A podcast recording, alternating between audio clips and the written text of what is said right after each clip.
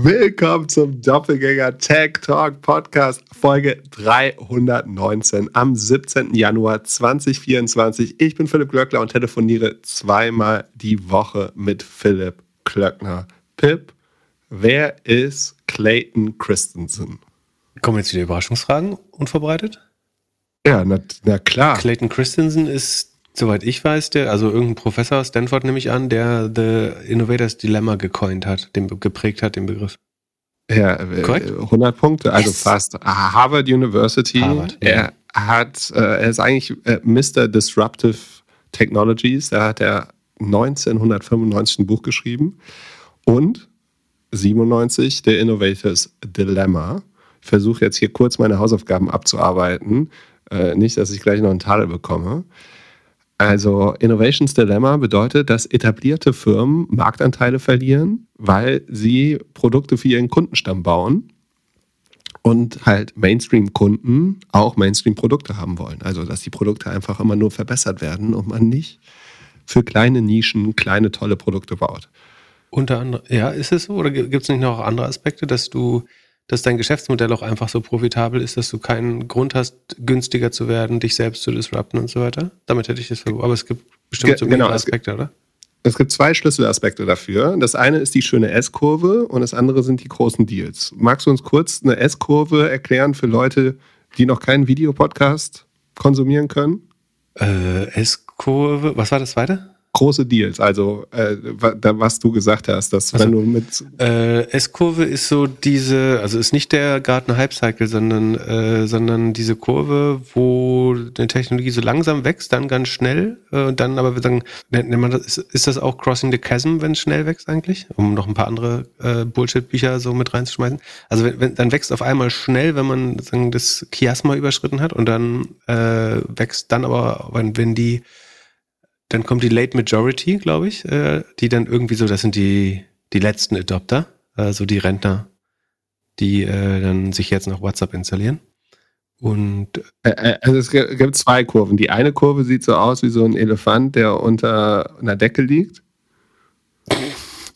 Das, die, die das wird ja immer mit Innovation gezeigt. So hier, am Anfang sind die Early Adapter und so und dann mhm. sind irgendwann die, der Mainstream in der Mitte und dann irgendwann die, die aber ist das nicht beschweren. die S-Kurve auch? Nee, das meine ich nicht, sondern die S-Kurve geht so von unten nach oben, exponentiell und dann wieder gerade runter. Aber ich dachte, das, sieht doch wie ein Elefant unter Decke aus, oder nicht? Ja, aber der kommt ja nicht mehr zurück. Achso, aber das ist dann der Hype-Cycle, glaube ich. Ja. Achso, ja. Nee, ich meinte aber die S-Kurve. Ja, okay, ja. Dann, äh, ja, bei der S-Kurve ist es halt so, dass du vorne schön kleine Schritte machst, das Produkt immer verbesserst, mit deiner Nische wächst und dann irgendwann wächst du so schnell, dass die Großen nicht mehr hinterherkommen und werden überholt. Und das andere sind halt die großen Deals, dass man, wenn man viel Umsatz mit einem Produkt macht und alles schön ist, guckt man natürlich nicht links und rechts, wo was irgendwie da für kleine Wassertropfen rumliegen, die man sonst noch mitnehmen könnte. Ja, und also vor allen Dingen hast du nicht die Incentives, ne, die Anreize, äh, das zu tun, weil, also ich finde, Google ist halt so ein schönes Beispiel, gerade so in, im Zeitalter von AI dass wenn du auf diesem Modell Search mit wahrscheinlich verdeckten Rohmargen von über 90 Prozent äh, sitzt, wärst du dumm, jetzt auf ein anderes Modell, nämlich AI Agent umzusteigen, wo du höhere Cost of Goods hast, äh, schlechtere Erlöse wahrscheinlich, nicht so eine gute Vermarktbarkeit, ähm, aber öffnest dich dadurch eben der Competition oder der, das Wett, öffnest dich dadurch dem Wettbewerb oder setzt dich dem Wettbewerb aus durch eben kleine Agenten, die erstmal kein Geld verdienen müssen oder die, die nicht nach einem 90% Rohmarge, sondern nach einem 60% Rohmarge-Modell suchen erstmal. Das ist eigentlich ganz gut. Aber dafür würde ich jetzt ein MBA bekommen, oder was? Nee, das war ein Tag ein, und ein paar andere. Ein ganzer Tag, wow. Okay. Was habt ihr die anderen äh, achteinhalb Stunden gemacht? Na gut. Ja, aber die komplette Geschichte, was alles Innovation gibt, was, was Organisation dort bedeutet und dann zwischendurch ein paar Case Studies und verschiedene Beispiele. Ich kann dir mal äh, ein Geschäftsfeld äh, sagen, was auf jeden Fall Innovation äh, benötigt, und zwar das E-Mail-Protokoll. Ähm, ich habe gesagt, meine Laune hängt sagen, sehr am, an der Performance äh, des, des Newsletters. Und äh, um sagen, nicht zu viel zu sagen, diese Woche ist eher schlechte Laune angesagt. Wie gut war die Laune so Montagmorgens, als die ersten E-Mails reinkamen und gesagt wurde, du, äh, da unten der Button ist falsch? Das ist mein kleinstes Problem. Das. Aber das kann ich ganz gut mal erklären. Also äh, am Ende der E-Mail des Newsletters äh, befindet sich so ein äh, Weiterleiten an Freunde-Button. Der hat tatsächlich nicht funktioniert. Man muss dazu sagen, in de, beim Kreieren des Newsletters war er noch da. Was passiert ist, ist, Beehive, die Plattform, die ich nutze, hat äh, drei verschiedene Modelle, nämlich Free. Und wenn du Free nutzt, äh, kriegst du ein Trial auf die teuerste Variante. Also darfst alle Funktionen schon mal testen, was eigentlich ganz schlau ist. Dann gibt's äh, Grow heißt, glaube ich, das zweite. Das ist äh, irgendwie kostet dann schon Geld. Das habe ich, da bin ich ja schnell rausgewachsen, weil das bei 2.500 Abonnentinnen aufhört. Nee, Free hört bei zweieinhalb auf. Dann geht man in Grow und Grow geht nur bis 10.000. Das heißt, da muss ich auch raus. Und äh, das Problem war, dass ich noch gerade so in Grow drin war und gleichzeitig ist aber diese 30-Tage-Trial äh, abgelaufen. Und dieses Referral-Programm ist nur im teuersten äh, Tier, Premium-Tier drin quasi, was ich, wo ich jetzt sowieso drin bin. Das heißt, ich hätte es so oder so abgeschlossen. Äh, aber was ich nicht wusste, ist, dass jetzt eine Funktion, die schon im Newsletter verbaut ist, quasi nicht rausfällt, sondern einfach kaputt geht, wenn über Nacht diese Trial Period, Period abläuft. Und es war dummerweise genau die Nacht, äh, in der der Newsletter sozusagen rausging. Und dadurch war jetzt die URL kaputt. Aber wer seine Ref-URL sucht, die kann einfach in den Newsletter der Vorwoche gehen. Äh, oder nächste Woche wird auch wieder drin sein, weil ich jetzt im nächsten, im größten Segment bin. Beziehungsweise es gibt noch ein Enterprise-Segment, wo ich wahrscheinlich jetzt auch rein muss, nämlich damit dieser verfickte Newsletter überhaupt versendet werden kann, äh, ist wahrscheinlich die einzige Möglichkeit, sozusagen eine dedizierte IP auch noch zu bekommen. Ähm, und die wiederum gibt es nur im Enterprise-Plan. Keine Ahnung, was das dann kosten würde. Also und, äh, es hört sich so an, als ob du jetzt langsam für diese 10.000 E-Mails mehr zahlst, als wir fürs Podcast-Hosting. Ja, auf jeden Fall würde ich denken. Also was kostet Podcast-Hosting? Also 200, 300 im Monat. Das kostet mehr. Ja, dann kostet der Newsletter mehr. Definitiv. Ich habe gedacht, ich bin der Typ mit den schlechten Geschäftsmodellen. Das ist ja kein Geschäftsmodell, das ist ein, einfach ein Hobby. Aber es äh, kostet weniger als ins Stadion gehen immer noch. Obwohl, mh, hm, je nachdem, was man so für Habits hat. Ja, es ist kompliziert. Also jetzt wird gleichzeitig sozusagen unsere eigene e versende E-Mail-Adresse angewärmt. Das führt wiederum dazu, dass jetzt einige Betreiber geben, die hart bouncen, also wo ähm, man das nicht mal mehr aus dem Spam-Ordner rausholen äh, kann. Ähm, ein, ein sehr renitenter Versender, dem alles egal wäre, dann könnte ich jetzt, dann würde ich jetzt einfach sagen, schreibt halt eurem scheiß E-Mail-Provider, äh, weil tatsächlich der ist ja, der dir die E-Mail ablehnt, äh, sozusagen ähm, so einfach ist leider nicht. Ich habe der, der schlimmste bisher ist T-Online, das äh, erwähne ich gerne. Die haben nämlich fast 100 Prozent der E-Mails bisher äh, geblockt. Äh, worauf ich dem, dem Post, es gibt ja tatsächlich so Postmaster, die dafür zuständig sind, äh, in diesem hocheffizienten Protokoll. Äh, mit denen habe ich mich auseinandergesetzt. Auch Beehive, der Anbieter, hat sich mit denen offenbar schon öfter auseinandergesetzt und ist zu keiner Lösung gekommen. Grund ist, dass Beehive verschiedene IPs nutzt. Äh, das ist, weiß nicht, ob es T-Online zu viel Arbeit ist oder warum auch immer, sie es für unmöglich halten, diese irgendwelche Newsletter von Beehive durchzulassen. Mein Tipp für alle, die bei T-Online sind und den Newsletter trotzdem empfangen wollen, wechselt euren E-Mail-Service-Provider ähm, darauf zu möchten. Also der einfachste Weg von, äh, ist, zu jedem anderen Service Provider zu gehen äh, und von T-Online wegzugehen. Holt euch eine Gmail-Adresse, holt euch einen Apple-Account. Auch da scheitern noch 10%, aber sagen, ist schon mal 90% als bei T-Online. Wenn ihr bei T-Online seid, ist die Chance, dass ihr Newsletter halt im Moment 0%. Ähm, ich habe versucht, das übers Wochenende, also äh, Lob dafür, dass am Wochenende der Postmaster, also der eine Postmaster, da, der arbeitet natürlich nicht äh, 24-7 durch, aber der eine am Wochenende war noch ganz nett, äh, der heute hat dann nicht, einfach nicht durchgelesen, was vorhin in der E-Mail stand. Schwer das zu lösen. Ich krieg's auf jeden Fall nicht hin. Äh, was ich jetzt versuchen werde, ist, also ich arbeite weiter daran und gleichzeitig möchte, je, je nach Lau, also jetzt, wenn ich in meiner konstruktiven Phase bin, und das bin ich prinzipiell, sondern ich arbeite weiter daran, werde wahrscheinlich eine teure IP noch kaufen bei Beehive und so weiter, damit ich es irgendwie hinbekomme. Und gleichzeitig würde ich eigentlich jeden bitten, sich bei seinem scheiß E-Mail-Provider zu beschweren, warum äh, der Newsletter nicht durchkommt, weil eigentlich das halt in der macht, also dass du als Nutzer nicht entscheidest selber, welche E-Mails du bekommst und welchen Spam, also wie hart dein Spamfilter eingestellt werden ist, finde ich einigermaßen kompliziert. Und das hat ja nichts mehr mit Netzneutralität zu tun eigentlich. Äh, das, also früher dachte ich immer, die größte, eine der größten Gefahren für E-Mail, Gefahren für E-Mail ist, dass äh, Gmail irgendwann nur noch gegen Geld quasi äh, Newsletter und E-Mails durchlässt, so wie Google es quasi in Suchergebnissen macht. Ähm, aber inzwischen glaube ich, das äh, ganze System äh, funktioniert eigentlich überhaupt nicht. Das ich mich in irgendeiner Weise darüber darauf verlassen kann, dass Leute, die aktiv per Double Opt-in meinen Newsletter haben wollen, entweder kriegen sie das Double Opt-in nicht mal oder selbst wenn sie kann es sein, dass der hinterher nicht empfangen wird. Schwerer als gedacht. Aber kriegen wir alles hin. Wer gar nicht, äh, wer es überhaupt nicht hinbekommt, kann mir weiterhin eine E-Mail schreiben, dann ich importiere auch jeden einzelnen manuell oder schick's Glückler. Nein, ähm, nee, aber wenn es gar nicht klappt, äh, ich importiere die Adresse noch manuell. Das heißt übrigens aber nicht, dass ihr sie ja bekommt, äh, weil wenn euer Provider es trotzdem nicht durchlässt, ähm, dann ist er, aber man kann es ja online lesen. Also das System eines Newsletters 2024 funktioniert so, dass man äh, bis Montagmittag wartet, ob er kommt und wenn nicht, liest man ihn online. genau, das ist die äh, Funktion. Man sieht, ich bin ein bisschen frustriert, aber wir kriegen das alles hin und wie gesagt, die allermeisten empfangen ihn schon, aber das ist natürlich nicht zufriedenstellend für den Rest und vor allen Dingen auch nicht für mich. Was besagen die ganzen D-Mark-Reports, die wir jetzt per E-Mail bekommen? Also die sagen erstmal nur sozusagen, ob jemand einerseits, also, soweit ich das verstehe, un, also ob jemand unberechtigterweise E-Mails verschickt in unserem Namen. Also immer wenn da Pass steht, ist alles gut, dann ist es sozusagen nur ein positiver Hinweis, äh, dass der Mail-Server das nicht gebounced hat. Wenn irgendwie Bounce oder Reject steht, dann hat entweder jemand Fremdes in unserem Namen E-Mails versendet oder ähm, unsere E-Mail ist tatsächlich nicht durchgekommen. Genau. Das ist ein anderes Problem, dass ich die Bounce-E-Mails nicht bekomme. Also sagen, es ist schwer, sozusagen an der Fehlerlösung zu arbeiten, da, dadurch, dass diesen Mittelsmann mit der Plattform, mit zwei, eigentlich zwei Mittelsmänner, mit Beehive und SendGrid gibt, ist es nicht ganz so einfach, äh, weil ich die Bounce-Reports selber nicht bekomme. Ansonsten wäre es nochmal einfacher, mit den ESPs, den E-Mail-Service-Providers, an der Lösung zu arbeiten. Ähm, aber die sind, also zumindest bei T-Online, das ist schon, sagen wir, sehr Beamtentum. Den kannst du in den Fall und die sagen, ja, wir brauchen die Bounce-Nachricht, sonst machen wir gar nichts. Und obwohl du sagen, alle anderen Informationen ihnen versuchst zu geben, naja, wie auch immer. Wie gesagt, wechsel doch einen E-Mail-Provider. T-Online ist scheiße. Aber die Bounce-Mails kriegst du jetzt, wenn du das auf die Domain umschaltest. Ja, diese D-Mark-Mails ist nicht das gleiche wie Bounce tatsächlich. Äh, also die, die Bounce sind noch aus anderen Gründen im Moment.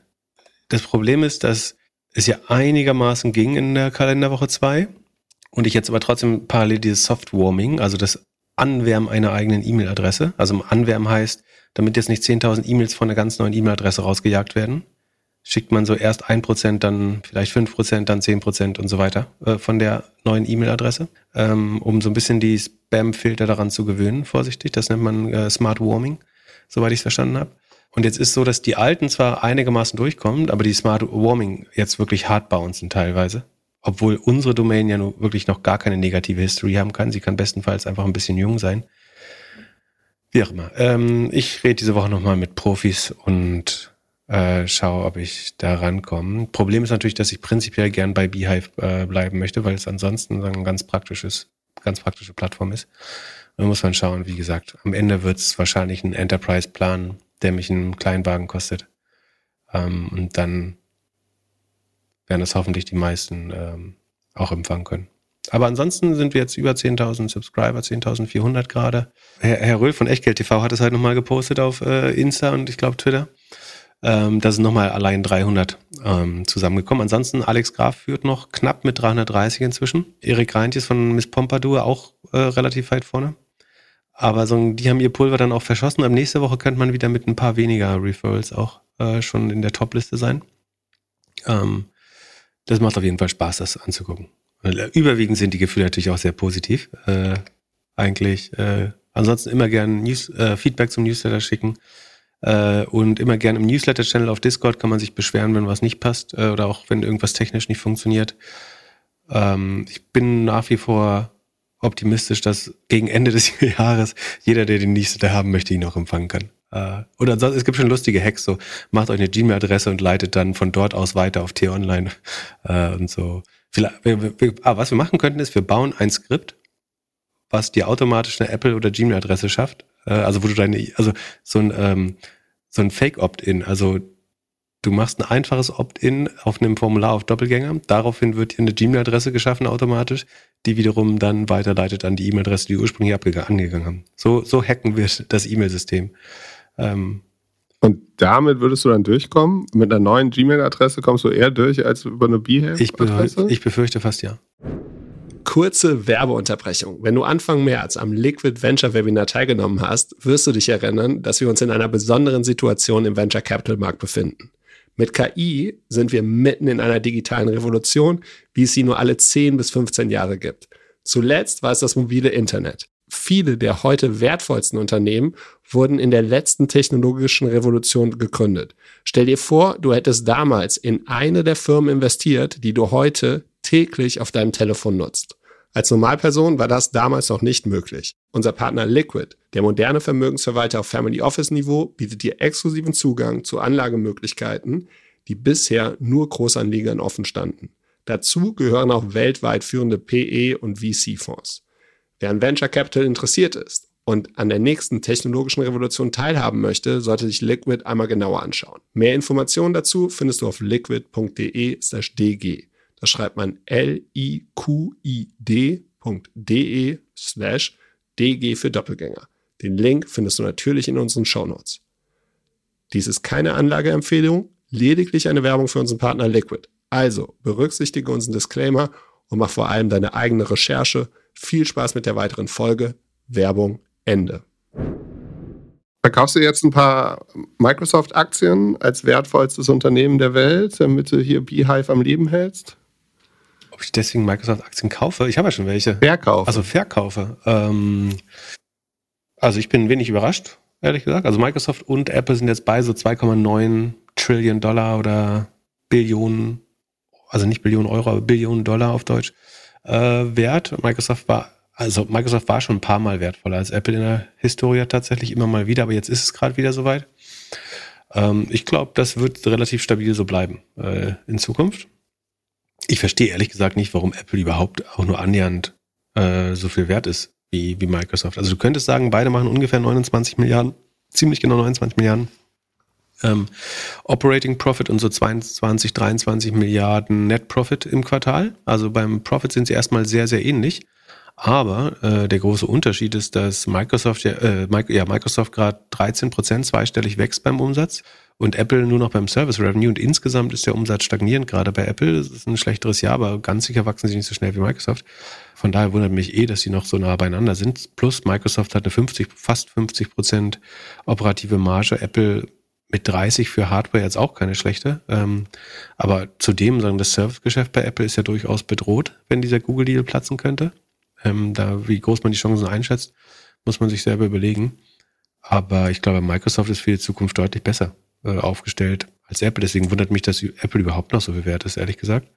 Aber in jedem Fall würde ich jede Wette nehmen, dass, also nicht um jeden Preis, also ich würde nicht mein Haus drauf wetten, aber ich würde eine ordentliche Summe drauf wetten, dass Microsoft Ende des Jahres besser dasteht als Apple. Es handelt sich hierbei nicht um Anlageberatung. Man sollte aufgrund des Gehörten keine Kauf- und Verkaufsentscheidungen zu Aktien und anderen Wertpapieren treffen. Es besteht immer das Risiko eines Totalverlustes. Solltet ihr dennoch aufgrund der Informationen im Podcast handeln, handelt ihr stets auf eigenes Risiko und wir können unmöglich für etwaige Verluste haften. Alles könnt ihr auch nochmal unter doppelgänger.io slash Disclaimer nachlesen. Ja, wenn der AI-Hype so weitergeht. Ja, kann ja sein, dass der aufhört morgen. Dass Leute Computer einfach nicht besser nutzen wollen in Zukunft. Aber könnte es auch, was wäre denn der Worst Case, äh, das Worst Case Szenario? Könnten nicht beide Firmen, also alle großen Tech-Firmen, mal wieder zurück zur Realität kommen? Dann wäre die Aussage, dass Microsoft immer noch besser läuft als Apple, nicht zwangsläufig sagen, eine dadurch äh, ausradierte Bedingung. Das kann ja trotzdem sein, wenn alle, wenn alle schlecht laufen.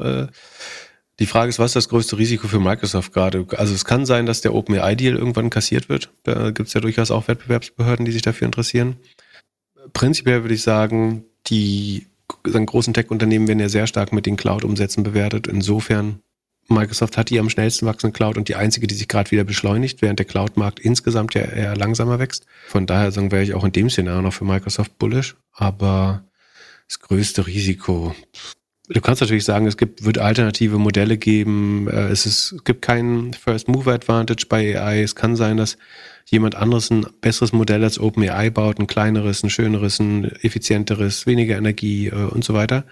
Präziser, besser nachvollziehbar, das ist alles möglich. Aber am Ende wird es weiterhin auf der Cloud von Microsoft oder einem anderen Cloud-Anbieter laufen. Äh, also die Rechenpower brauchst du trotzdem. Die Daten und Integration in, in Microsoft brauchst du trotzdem. Von daher, ich will jetzt nicht sagen, dass sie komplett de-risk sind, aber ich sehe sie sehr gut aufgestellt mit allen AI-Modes, also Hardware-Distribution und Daten.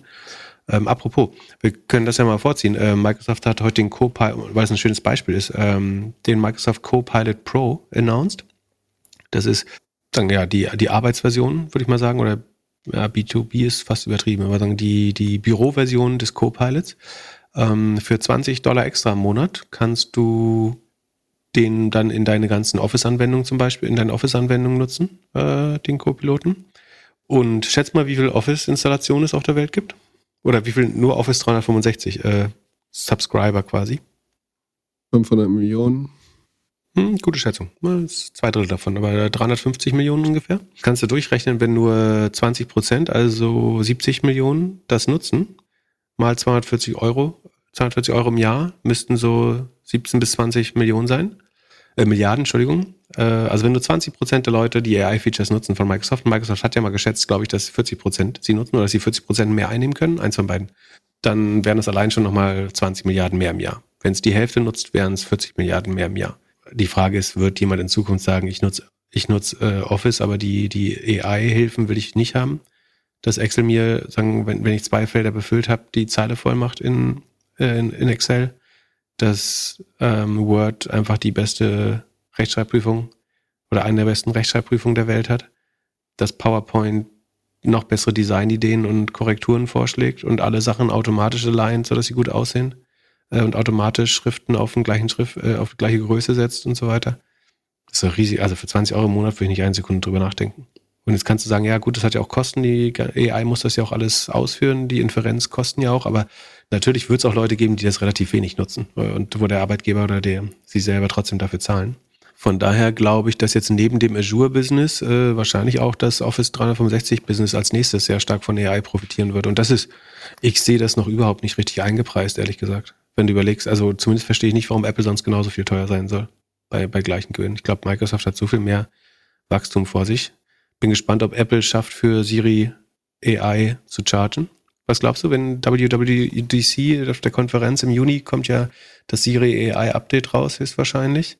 Die Frage ist, musst du nochmal Geld drauflegen in deinem Abo, äh, Abo, äh, Apple, Apple One oder wie heißt denn das eigentlich, das Paket, wo du so ein paar Sachen drin hast? Cloud und so? iCloud, iCloud, ich, ja, oder? whatever.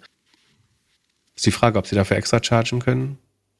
Nicht so einfach Geld damit zu verdienen für Apple. Erstmal nur extra Kosten. Ging die OpenAI-App irgendwie für 20 Euro im Monat da ein Produkt draufzusetzen? Und eine Cloud. Sie bräuchten eine Cloud, also eine Business Cloud. Ja, aber sie haben halt gar, sie haben halt überhaupt keine Expertise so im, im also selbst, ich glaube, sie arbeiten im Businessbereich noch oft so mit Resellern, bis auf so die ganz, ganz großen Unternehmen können, glaube ich, direkt mit Apple Con Contracts machen, aber ansonsten sind sie echt nicht gut im B2B-Sales, glaube ich. Ich weiß nicht, was, was ist die USP, warum du bei Apple hosten möchtest? ist einfach nicht ihre Marke. Ihre Marke ist das Hardware und Software. Also ihre beste Chance ist, dass einfach die Kombination aus Hardware und Software ähm, echt gut funktioniert. Ich meine, das Gute ist, sie müssen die Inferenzkosten nicht bezahlen, weil es ja auf dem Gerät des Kunden oder der Kundin läuft. Das heißt, deine, deine eigene Stromrechnung zahlt auf einmal die Inferenz, wenn es auf dem äh, Endgerät läuft. Also du machst ein Small Language Model ähm, auf dem Endgerät, dem iPhone äh, oder Mac, dann zahlt ja der Kunde die Stromrechnung und nicht mehr äh, du das Rechenzentrum. Das ist vielleicht ganz spannend. Also du musst einmal trainieren, die Modelle natürlich, aber das ist dann im Vergleich äh, vielleicht gar nicht mehr so schlimm. Haben wir eine Wette dazu laufen, bestimmt, oder? Nee. Wollen Willst du eine machen? Wollen wir das noch aufnehmen? Nö, ich will, will, die Wette eigentlich nicht eingehen. Ah, also weißt du auch, dass Microsoft besser steht am Ende des Jahres. Sehr gut. Ja. Sonst, äh, wenn wir schon bei OpenAI sind, äh, ist Quora auf einmal wieder hip? Äh, da bin ich mir nicht so sicher. Ähm, aber, also, ja, mir fehlen so ein bisschen äh, die Einblicke, glaube ich. Also, die News ist, dass Quora 75 Millionen von Andreessen Horowitz äh, geraced hat, also dem legendären Venture-Kapitalisten von Ben Horowitz und Mark Andreessen, für eine AI-Chatbot-Plattform. Und äh, wer will, könnte sich jetzt nochmal die Episode anhören, wo es um die, das Ausding von Sam Altman, den Rauschmiss von äh, Sam Altman ging. Da spielte Adam D'Angelo, der CEO von Quora, ja eine Rolle. Ähm, und zwar hatte man unter anderem vermutet, dass der unzufrieden mit der Ehrlichkeit von Sam Altman war, weil er offenbar nicht wusste, dass Sam Altman an so einem GPT-Store baut, während Quora jetzt offenbar genau das gleiche gemacht hat. Ne? Also sie bauen, Poe ist ihr, ihr AI-Chat oder Assistent und was sie erlauben, wo, sie ver, verbinden das Thema Creator-Wirtschaft mit AI und sagen quasi, sie bauen so eine Art App Store, wo Creator quasi das monetarisieren können.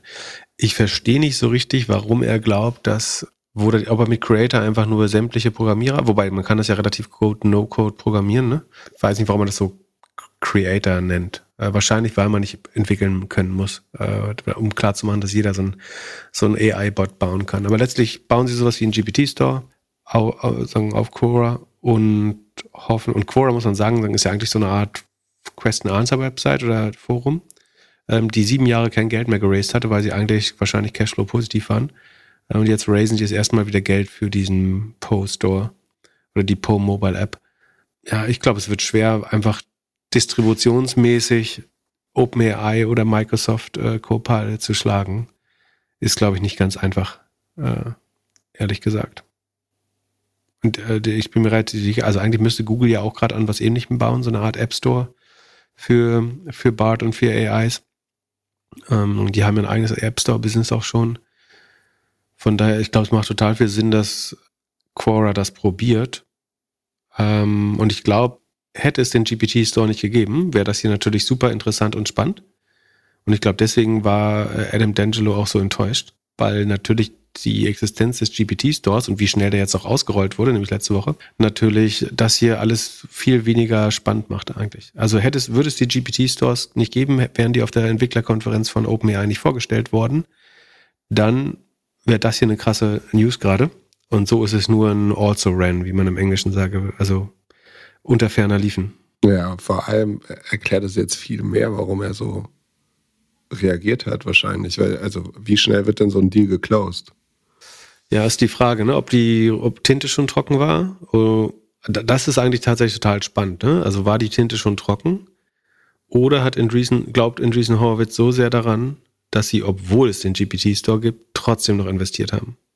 Oder kündigen sie gerade nur eine Runde an, die sehr spät, also die schon ewig passiert ist, letztes Jahr?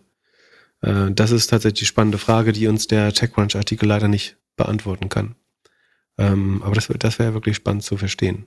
Also ob, Andrew, ob ähm, Andreessen Horowitz bis zu den GPT-Stores noch hieran glaubte oder ob, ob sie trotz der GPT-Stores an Poe glauben. Das können wir leider nicht beantworten. Aber zu, zurück zu dem Chatbot. Hast du gesehen, dass unsere Community ein paar Mal unseren Chatbot gefragt hat, an welcher Uni ich jetzt meinen MBA mache? Und was rausgekommen? Äh, immer verschiedene Antworten. Und welche waren, war, war die Lösung schon dabei? No comment. Achso, dann gucke ich mal Aber weiter. Warte, jetzt guck mal. GPT hier. Äh, Sekunde. Wir ranken für Podcast auf 1. Über, über Andrew Huberman. Yeah. Echt? Mhm. Aber bei uns steht noch nicht mal Podcast drin. Ja, das ist, äh, die verstehen wahrscheinlich. Mal gleich mal, mhm. kannst du gleich mal einen Screenshot machen und hier in deinen Social Media. Ich sehe hier nichts. Aber so viel dazu, dass wir noch darüber Ach, gesprochen haben, wie, die, wie, die, wie die Large Language Models am Halluzinieren sind. Und dann äh, habe ich sehr gelacht am Samstag. Naja, sie wissen, also sie können es ja nicht wissen, weil du es nie gesagt hast. Aber viele glauben tatsächlich, dass du an äh, in Heilbronn beim Lidl-Onkel, ne, machst. Wie kommt das dazu? Warum glauben alle, dass du in Heilbronn. Äh, weil wir einmal gesagt haben, dass wir uns das mal angucken wollen. War das die gle gleiche Episode, wo wir über dein MBA gesprochen haben, vielleicht? Wo wir auch über ähm, Aleph Alpha gesprochen haben und Heilbronn das Inno Innovationszentrum dort? Wirklich. Es gab aber auch schon andere Unis in anderen Ländern und so. Also viel, ja, viele verschiedene witzige Antworten. Genau. Es ist Caracas. Wir sagen es jetzt in Venezuela. genau, genau. So, äh, wenn wir jetzt schon so schön äh, im Smalltalk privat sind, Noah hat uns zwei Fragen gestellt, so ein bisschen privater für dich, Pip. Was beschäftigt dich momentan abseits des Mainstreams? Gerne non-finance bezogen. Also, was, was machst du in den, in den drei Minuten, in denen du nicht Newsletter, E-Mails, Telefon, Social Media machst? Ich habe eigentlich gerade keine größeren Hobbys, außer so zum, zum Kochen, nämlich wenn ich, wann immer ich nicht unterwegs bin, äh, koche ich gerne. Ähm, aber draußen kann ich nicht so viel machen im Winter, ist nicht so schön. Eigentlich. Ich überlege gerade, ob ich irgendwelche anderen Interessensgebiete gerade habe. Puzzle vielleicht. Habe ich auch lange nicht mehr gemacht. Ich habe jetzt ein äh, Digital-Puzzle auf dem iPad, das hat ein bisschen das Real-World-Puzzle Echt? Wie funktioniert das denn? Na, man muss die dann nicht mehr drehen. Also ist so ein bisschen für, ja, für, Ich will nicht sagen. Ein bisschen traurig. Fürs Altersheim ist das ein bisschen. ja, Puzzle fürs Altersheim, genau. Ja. Ich bin ja in ganz viele Sachen interessiert. Also wahrscheinlich fällt mir das noch nicht auf, aber also mich interessieren schon viele Dinge, aber ich habe jetzt nicht so. Ja, News, du bist voll in den News. Frage. Man müsste jetzt den Hintergrund der Frage besser verstehen. Vielleicht nochmal äh, noch umformulieren und im Glöckler stecken, dann antworte ich noch besser darauf, vielleicht, aber eigentlich. Also entweder bin ich so langweilig oder ich bin in zu vielen Sachen gleichzeitig interessiert. Eins von beiden ist die Antwort. Zweite Frage. Wie würdest du nochmal anfangen, um SEO zu lernen? Wie bleibst du up to date? Ich würde heute nicht mehr SEO lernen, wahrscheinlich. Was würdest du denn heute lernen? Also damals war SEO für, für meine Arbeit unheimlich relevant. Ähm, und gleichzeitig war es die beste Möglichkeit, äh, irgendwie einigermaßen dann kognitive Begabung in Geld umzuwandeln. Oder zumindest ich, war mir damals keine bessere bekannt. Ich glaube, heute wäre das definitiv irgendwas mit AI zusammenzuschustern, zu bauen oder ein Newsletter zu bauen oder äh, Creator zu werden. Ähm, wenn, gut, wenn, wenn einem das liegt. Also Creator wäre ich damals auch nicht geworden, aber ich glaube, heute würde ich mir definitiv, damals habe ich für mich sehr bewusst entschieden, nicht programmieren zu lernen. Heute würde ich das vielleicht nochmal anders äh, entscheiden. Ansonsten, wenn ich dennoch SEO lernen würde, wie würde ich dann anfangen? Ja, wärst du nicht jetzt AI-Entwickler, weil dich die großen Gehälter locken würden? Ah, ich habe äh, Gehälter war, also wenn du meine ersten Gehälter kennen würdest, dann würdest du nicht auf die Idee kommen, dass das der ausschlaggebende Grund war, SEO zu werden. Ähm, also ich beschwere mich nicht, das hat sich dann später geändert. Aber also ja, ich würde natürlich heute AI, irgendwas mit AI machen. Äh, das ist, glaube ich, keine Frage. Das ist, also du musst dir vorstellen, als ich angefangen habe, SEO zu lernen, war es 2005. Also das, das Web gab es zwar schon äh, irgendwie ja, oh, fast zehn Jahre, aber es war schon eine sehr frühe Zeit noch und damals war sozusagen irgendwas mit HTML und SEO zu machen, war fast Cutting Edge noch oder mit dynamischen äh, Programmiersprachen dann später und Datenbanken. Und heute, sagen wir aus der gleichen Logik, müsstest du definitiv was mit AI machen. Ähm, von, von daher stellt sich die Frage nicht so richtig. Wenn ich heute Aber der, ja? der große Unterschied ist doch, damals hattest du das Gefühl, du kannst irgendwie gegen die Großen noch ankämpfen. Du kannst irgendwie ein gewisses Arbitragemodell spielen und durch deine Hacks, die nicht so viele Leute können, irgendwie Geld verdienen. Das hast du jetzt im AI-Kosmos überhaupt nicht. Ja, also das ist ein wichtiger Punkt, ne? Das genau, genauso wie du sagst. Also A, es gab so, ein, so eine Art Herrschaftswissen, dass ähm, nur wenigen Menschen, die, also nur wenige Menschen das Wissen hatten, äh, das zu tun und das du das Wissen konntest du entweder sehr teuer vermieten oder selber nutzen, äh, das ist richtig. Und du hast auch richtig, äh, recht, dass es Arbitrage ist, also dass es die, eine Ineffizienz oder Unreife des Marktes ausgenutzt hat, mehr oder weniger. Und SEO ist heute zum Beispiel viel schwerer, weil Suchmaschinen viel besser darin geworden sind, direktes User-Feedback zu messen und ähm, immer weniger auf Dinge ankommt, die man einfach manipulieren kann. Was nicht heißt, dass man nichts machen kann. Man kann immer noch viele Dinge richtig tun. Ähm, aber es wird schwerer sozusagen Leute dauerhaft davon zu überzeugen, dass eine Webseite, die eigentlich nicht so gut ist, wirklich gut ist ähm, oder wirklich relevant ist. Ich glaube schon, dass du ein First Mover bei AI werden kannst. Das Problem ist, glaube ich, eher, dass es so einfach ist, dass ganz viele das können. Weißt du, was ich meine? Also ich, hab, ich würde nicht sagen, dass die großen Firmen jetzt äh, schneller geworden sind äh, oder so oder sich zuerst trauen. Mein Problem ist eher, dass jeder Hustler oder Hustlerin äh, eigentlich so ein zumindest einfaches AI bauen kann. Aber mein Vorteil war jetzt auch nicht, dass ich besonders gut programmieren oder irgendwas konnte oder Webseiten bauen, sondern eher sozusagen, ich glaube, womit du immer noch wahrscheinlich eine gute Chance hast, ist, indem du so ein bisschen wirtschaftliches Know-how mit technischem Know-how verbindest und dir einfach eine richtig geile Nische suchst. Du kannst eigentlich jeden Use Case der letzten 20 Jahre nochmal anschauen, überlegen, was kann ich da mit AI machen? Oder wie kann ich das in GPT-Bot äh, umwandeln? Kannst du dir die 2000 erfolgreichsten Webseiten anschauen äh, da wirst du irgendwie Rezepte, Travel, was weiß ich finden, äh, Health Advice, Pipapo und überlegen, wie würde das eigentlich in der AI-First-Welt aussehen. Aber du baust das und kannst eigentlich davon ausgehen, dass OpenAI oder ein anderer großer das Ding in zwei bis drei Monaten selbst stehen hat. Ja, im Nachhinein hättest du das gleich über SEO sagen können, dass Google die Gang, die Appetithäppchen oder die, die, die appetitlichsten Häppchen sich selber holt irgendwann. So. Dann hättest du doch niemals. Aber irgendwann, aber die, also die Timeline ist einfach eine komplett andere. Als du angefangen hast mit SEO, war dir klar, das geht mindestens fünf bis zehn Jahre so gut. Okay, es gibt jedes Jahr mal ein Update, irgendwie Panda-Update oder was auch immer, und dann muss man hier nochmal so ein bisschen ajustieren. Aber du hattest nicht das Gefühl, das Ding ist morgen irgendwie vorbei. Ja, da hast du auch wieder recht. Richtig ist, glaube ich, dass die, die Geschwindigkeit der Zyklen sich äh, stark beschleunigt hat. Äh, und das A kann, sagen, eh, egal was du machst, kann morgen schon wiederholt sein. Oder es wird so, wie gesagt, so einfach, dass jeder es auch bauen kann. Du hast nochmal deutlich mehr Kon Konkurrenz. Ja, die nächste Technologie kann um die Ecke sein. Ich glaube, du musst prinzipiell resilienter und noch wandlungsfähiger sein als früher. Also im, im Vergleich zu heute fühlt, das sagt wahrscheinlich jeder Mensch oder ist ein Zeichen dafür, dass wir alt werden, aber ähm, im Vergleich zu heute hat sich das damals sehr, da ist einfach mal zwei Jahre gefühlt nichts passiert. So. Aus, aus heutiger Perspektive. In dem Moment lebend fühlst du dich natürlich immer, als wärst du so ein Mittellichtgeschwindigkeit durchs All unterwegs. Aber zurückblickend war die Schlagzahl der Ereignisse gefühlt damals viel langsamer als heute. Wenn du überlegst, was im letzten äh, Jahr passiert ist, fühlt sich das wie eine Dekade an. Scott Galloway ist aus dem Urlaub zurück und es gibt den Bitcoin ETF. Seine neue Prediction ist jetzt, dass es harte Zeiten für Coinbase ist, weil Coinbase wäre das AOL für Krypto. Damals ist man leicht damit mit AOL ins Internet gekommen, da konnte man eine E-Mail schreiben und so.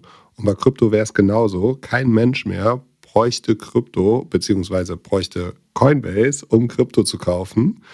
Und er glaubt, dass man das dieses Jahr sehen könnte bei Coinbase. Ja. Ähm, Glaubst du, er sieht das ähnlich? Nee. Also die, die Frage ist von Jan aus dem Off und wir müssen allein deswegen beantworten, damit er nicht sein ganzes Geld in Coinbase Shorts reinschmeißt. Also prinzipiell würde ich nicht zwangsläufig äh, Scott Galloway nachtraden äh, und auch mich äh, logischerweise nicht. Also Apple-Aktien weiterkaufen? Nee, das würde ich auch nicht sagen. Ähm, prinzipiell einfach seine eigenen Meinung äh, treffen.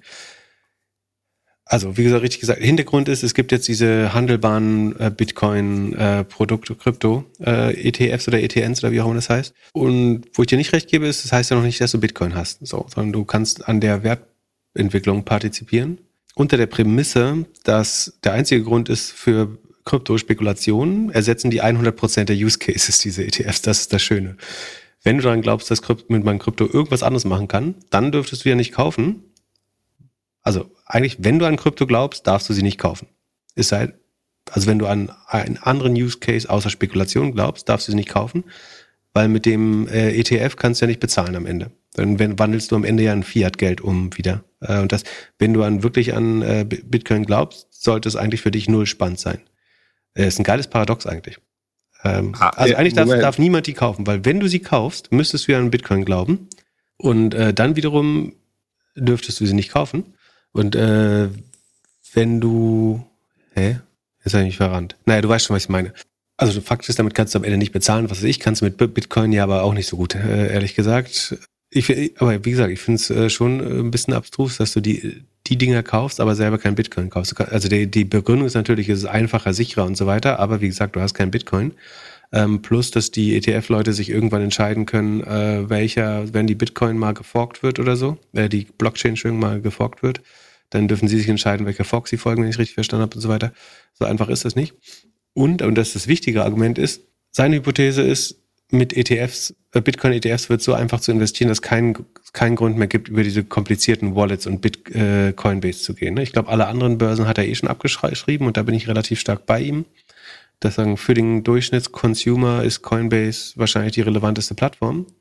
Ähm, und wenn ich jetzt aber auf, sagen, mit meinem ganz normalen 401k-Depot oder mit meiner Robinhood-App oder so das auch da als ETF traden kann oder bei Charles Schwab oder der Ameritrade, dann brauche ich ja eigentlich Coinbase nicht mehr.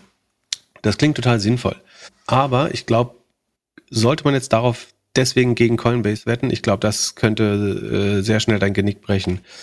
Weil was gut passieren kann, ist, dass wenn dieser Erfolg jetzt eintritt und der Bitcoin geht dann auf 200.000 oder was auch immer oder auch nur über, äh, wird auch nur sechsstellig, dann wird Coinbase immer noch so stark davon profitieren, selbst wenn sie nicht mehr die Hauptplattform sind, ähm, dass sie sozusagen allein im Windschatten äh, dieser ETFs mitgezogen werden. Mein, mein Lieblingsbeispiel dazu ist, ähm, als ich bei Idealo gearbeitet habe früher, sagen, war ich äh, verantwortlich für das Flugpreisvergleichsprodukt unter anderem. Ähm, es war ein sehr profitables äh, und schnell wachsendes Geschäftsmodell zu der Zeit. Und dann kam äh, sagen, der, der talentierte Wolfgang Heigel, äh, jemand, der sich sehr gut auskennt in der Reisebranche und äh, überhaupt mit Vergleichsmodellen, Marktplätzen auch, und hat Swoodoo gebaut äh, mit anderen Leuten zusammen. Und Swoodoo hat längst nicht so viel SEO-Traffic äh, generieren können wie wir. Äh, lange Zeit nicht, ich glaube nie äh, am Ende wirklich. Aber hat dann mit TV-Werbung das Business richtig groß gemacht. Ähm, haben uns, als vorher waren wir relativ klarer Marktführer mit sehr, sehr guten Margen, weil der meiste Traffic äh, von Google kam, wie gesagt. Äh, und dann kam Swoodoo, ist Marktführer geworden, einfach weil sie Millionen in TV geschmissen haben. Ähm, jetzt hättest du nach der gleichen Logik sagen können, ähm, wenn jeder weiß, wo er Flüge buchen kann äh, im Internet, dann so muss Idealo, dann muss niemand mehr bei Google danach suchen und Idealo hätte verlieren müssen. Was stattdessen passiert ist, ist, wir haben noch nie so viel sozusagen Umsatz hinzugewonnen wie in dem Jahr, weil diese Werbung quasi das Konzept Flugpreisvergleich viel äh, bekannter gemacht hat. Und das Gleiche würde ich hier erwarten, nämlich dass wenn ETF dadurch Mainstream wird, ähm, und selbst wenn Coinbase sozusagen die Nummer 1 Position verliert äh, als relevanteste Börse, dann werden sie im Windschatten dieses Movements dann äh, trotzdem noch krass gewinnen. Einfach dann, weil die Assets, die Kunden schon haben, sich ja automatisch verdoppeln. Weil es immer ein paar Leute, es wird immer irgendwelche Bitcoin-Maximalisten geben, die sagen, du brauchst das eigentlich auf deinem eigenen Ledger und was weiß ich. Oder in einem guten Soft-Wallet und äh, du, also du, du kannst ja nicht an Bitcoin glauben und dann von äh, einer großen Bank oder BlackRock irgendwie dein, dein Geld verwandeln. Also entweder glaubst du an das System oder nicht. Ich meine, gut, du kannst auch eine differenzierte Meinung, ich sage das jetzt ja schwarz-weiß, du kannst natürlich eine differenzierte Meinung haben, so wie ich das oft sage.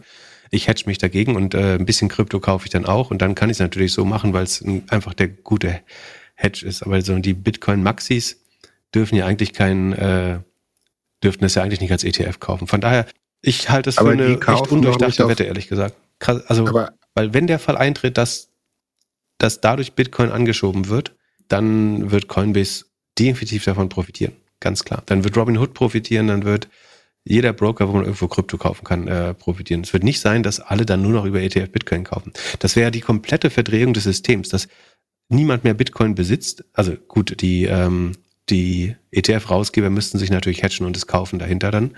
Äh, aber das wäre albern, dass du sagst, ich kaufe kein Bitcoin mehr, sondern ich, ich lasse eine Bank Bitcoin kaufen und kaufe mir den verbrieften Bitcoin, weil es irgendwie idiotensicherer ist. Das, das wird schon Neukunden, passieren. für Neukunden ist es, wird es da auf jeden Fall schwieriger. Also wenn du dich als Neukunde fragst, ich möchte jetzt das erste Mal was Bitcoin kaufen, dann wirst du ja nicht, bei deinem Idealo-Vergleich hatte man ja immer noch das gleiche Erlebnis. Aber ob du das jetzt in deinem Banking-App haben kannst, in der du eh schon drin bist, oder ob du nochmal irgendwie einen neuen Account aufmachen musst, ist da schon eine gewisse Hürde. Ich, ich glaube, man unterscheidet. Äh, das klingt so intuitiv richtig, äh, auch wie er das vorgetragen hat. Aber ich glaube, es, also, außer, also entweder glaube ich so, dass äh, sagen, ich die Hammerlösung habe und alles jetzt ein Nagel ist. Aber ich glaube, das ist durchaus vergleichbar mit dem Szenario, was ich beschrieben habe. Und pff, ähm, ich, ich suche noch nach einem anderen guten äh, Vergleichsbeispiel, was ähnlich ist, aber mh, hm, was ist ein gutes Beispiel? Denk mal an irgendeine Plattform, die richtig groß geworden ist über Nacht so, oder sehr stark gewachsen ist. Online-Apotheken, während sie die ganze Zeit im Fernsehen waren, dass sie dass sie nicht, äh, dass darüber nicht gekauft werden soll oder dass es geschlossen werden soll. Also eigentlich alles, was Bad Press ist, funktioniert, gibt auch Absätze. Wir, wir, wir haben auch, kannst du dich noch erinnern, als wir über ein äh, Autoleasing aus äh, Süddeutschland gesprochen haben und dann auf einmal darüber haben wir auch viele, viele Verträge abgeschlossen. Ja. Obwohl es Bad News war. Also das kann es auch sein, wenn, klar, ein, also so jemand kann den Markt groß machen. Aber ja, was ist denn das Paradebeispiel? Ein gutes, Beispiel ist doch, ich meine, was wird passieren? Sagen, wenn, wenn diese ETFs jetzt wirklich den Markt bewegen, also es führt zu mehr Vertrauen, also die, der, das Flywheel ist, mehr Leute vertrauen Bitcoin, dadurch kaufen es mehr, ähm, sagen, es wird Mainstream, Leute kaufen das, dann wird das halt auf den Covern von Bitcoin 100.000 wird auf den Covern von irgendwelchen Boulevardzeitschriften stehen, irgendwelche Verbrauchermagazine werden vergleichen, sollte man den ETF, irgendwelche Podcaster werden darüber schreiben, äh, sprechen, ob man jetzt den ETF kaufen sollte oder braucht man ein Cold Wallet, kann man ein Software Wallet nehmen, welches Cold Wallet ist das beste? Es wird einfach, die Flut wird alle Boote heben und auch Coinbase. Jede Wette. Ähm, also ich würde auch hier wieder nicht alles, was ich habe, aber einen signifikanten Betrag äh, gegen diese Prognose setzen. Kann, kann Jan gern die Predictions zusammen mit der Microsoft-Wette äh, noch äh, nachtragen. Aber ich, das klingt logisch. Also, und ja, ich bin, ich bin 100% dabei, dass Coinbase eventuell nicht mehr der relevanteste Player ist. Aber dagegen wetten solltest du trotzdem nicht. Äh, ich weiß gar nicht, ob er das so gesagt hat. Äh, aber ähm, ich glaube, wie gesagt, verlieren, verlieren, verlieren bestimmt die Marktführerschaft, wenn du so willst. Aber ähm, sie bleiben, glaube ich, äh, sie werden wirtschaftlich profitieren davon. Alles andere fände ich sehr äh, komisch. Und es werden ja auch, was, ich meine, was wird dann auch passieren? Sobald Bitcoin 100.000 ist, kommen wieder die ganzen neuen Shitcoins und so, die ganze Sekundäreconomy um, um Krypto herum. Das alles kommt ja auch wieder hoch. So, und dann brauchst du auch wieder einen Binance und einen äh, Kraken und einen, ähm, einen Coinbase, um, um das alles zu verwalten. So, es gibt es einen Solana-ETF schon, weiß ich nicht. Äh, Sekunde. Das ist, ja, ich finde es sehr, sehr kurz gedacht. Äh, ehrlich gesagt. Aber er sagt ja auch selber, er ist kein, sind wir auch nicht, äh, ich bin auch kein Krypto-Experte. Aber ich glaube, die, das ist ein bisschen zu sehr so äh, nicht ans zweite und dritte Level gedacht. Er hat wahrscheinlich voll auf sich gedacht, dass er vorher irgendwie jemanden aus seinem Team gefragt hat, sag mal, wie kaufe ich hier auf, auf Coinbase irgendwie ein paar, paar Kryptos? Und äh, jetzt sagt er, ja super, jetzt kann ich es einfach bei mir im Banking, in der Banking-App machen. Ja. Also aus seiner, für seine Welt ist es wahrscheinlich 100% richtig. Schönes Beispiel ist zum Beispiel Otto. So. Du könntest sagen, Amazon ist absolut dominant in Deutschland, wächst und wird immer größer. Sind die Otto-Umsätze 22, 23 höher oder niedriger als vor zehn Jahren? Höher. Aber ja, natürlich sind sie höher. Und zwar doppelt so groß.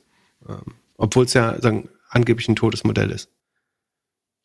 Ich meine, die, die tun ja auch ein bisschen was und wandeln sich ein bisschen, aber allein durch das Onlinehandel insgesamt quasi dadurch gefördert würde, zieht Amazon da im Windschatten immer noch, auch wenn jeder nörgelt, zieht Amazon im Windschatten eine ganze Menge mit hoch. Zum Beispiel, weil das Vertrauen nach, in Onlinehandel einfach steigt äh, und so weiter. Ein Hörer möchte ein bisschen langfristiger investieren. Er hat zwei Jungs, sechs und zwei Jahre alt und ist am überlegen, was wohl der beste ETF-Sparplan wäre. Ziel ist ein bisschen Taschengeld zu haben, vielleicht was für die Ausbildung oder Studium, dort nicht bei Null zu starten. Und es besteht ein gewisser, eine gewisse Risikoaffinität. Was würdest du für deine beiden Jungs machen? Also ähm, sechs Monate und zwei Jahre. Das heißt, so zwischen 16 und 18 Monaten, je nachdem welcher Berufsweg äh, und, und, wie, wie viel Extra-Runden. Auf die Dauer ist, glaube ich, so wie immer der MSCI World letztlich das Risiko, wie habe ich geschrieben äh, im Newsletter, die Missionarstellung. Genau, Risiko und Re Risiko-Return und Gebühren, vor allen Dingen auch gebührenoptimale äh, Missionarstellung der Geldanlage. Von daher, wenn man jetzt sagt, man möchte ein bisschen mehr Risiko eingehen ähm, und wenn die, wenn es nur für eine Europareise und keine Weltreise reicht am Ende, dann, oder dann, wenn sagen, wenn der Erwartungswert höher sein soll, aber das Risiko auch höher, dann könnte ich mir vorstellen, dass es schlau ist. Man könnte irgendwie 50 Prozent in Nasdaq 100 anlegen. Ich würde vermuten, das hätte in guten Jahren eine bessere Performance. Wenn man ein schlechtes Jahr erwischt, kann es auch sein, dass es dann immer schlechter ist. Aber so langfristig, ganz langfristig würde ich denken, dass der Nasdaq 100 sich besser verhält. Man kann es 50-50 machen. Man könnte auch nur Nasdaq machen. Wie gesagt, eine hohe Risikoaffinität also anheimgestellt. Man könnte, man könnte 40% MSCI World so als Sicherheitspolster machen, 40% Nasdaq und 20% Sparplan auf Microsoft. So auch. Ich finde, Microsoft ist für mich jetzt gerade derzeit, das kann sich jederzeit ändern, aber derzeit eine sehr sparplanfähige Aktie. Äh, das ist auch der einzige Sparplan, den ich habe. Also neben äh, ETFs. Das ist so außerhalb meines Kerndepots. In der Spaß-App gibt es sozusagen ein kleines Gleichgewicht für einfach, dass da, dass ich dann auch irgendwas Sinnvolles mache. Da habe ich natürlich auch Sparpläne. Und ich, ja, also vielleicht 40 Nasdaq, 40 MSCI World, 20 Microsoft, obwohl es schon ganz schön hoch für eine einzelne Aktie. Vielleicht lieber auch nur 10 oder 15 Prozent Microsoft.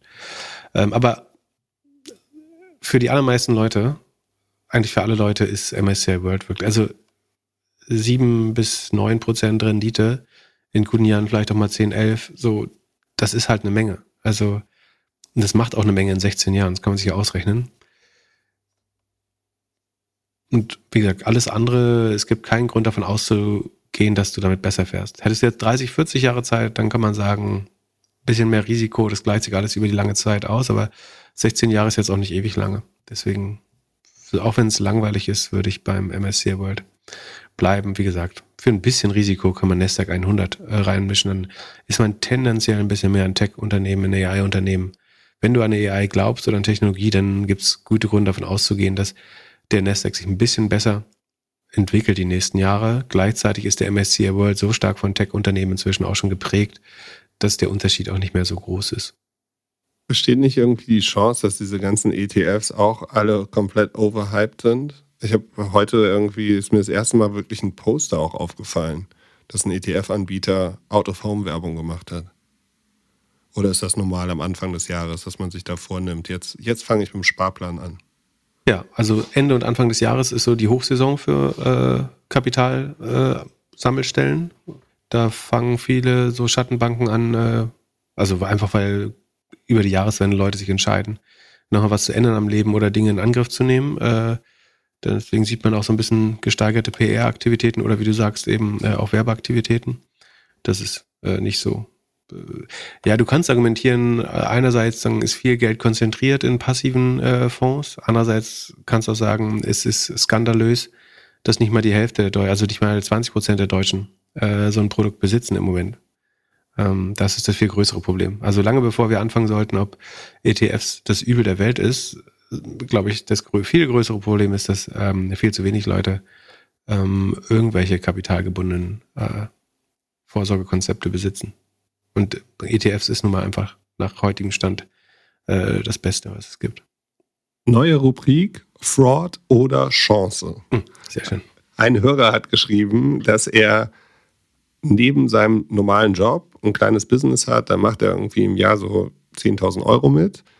Und nun hat ihn ein etwas größerer Konkurrent angesprochen, ob er nicht dort mit einsteigen möchte. Die Geschichte ist, dass der, das größere Unternehmen äh, von einem Investor kommt und es einen Gründer gab. Der Gründer aus gesundheitlichen Gründen nicht mehr dabei sein kann. Und jetzt ist die Frage, ob man sich darauf einlassen sollte. Also eine 50-50 Partnerschaft mit zwei umsatzmäßig kleineren Unternehmen.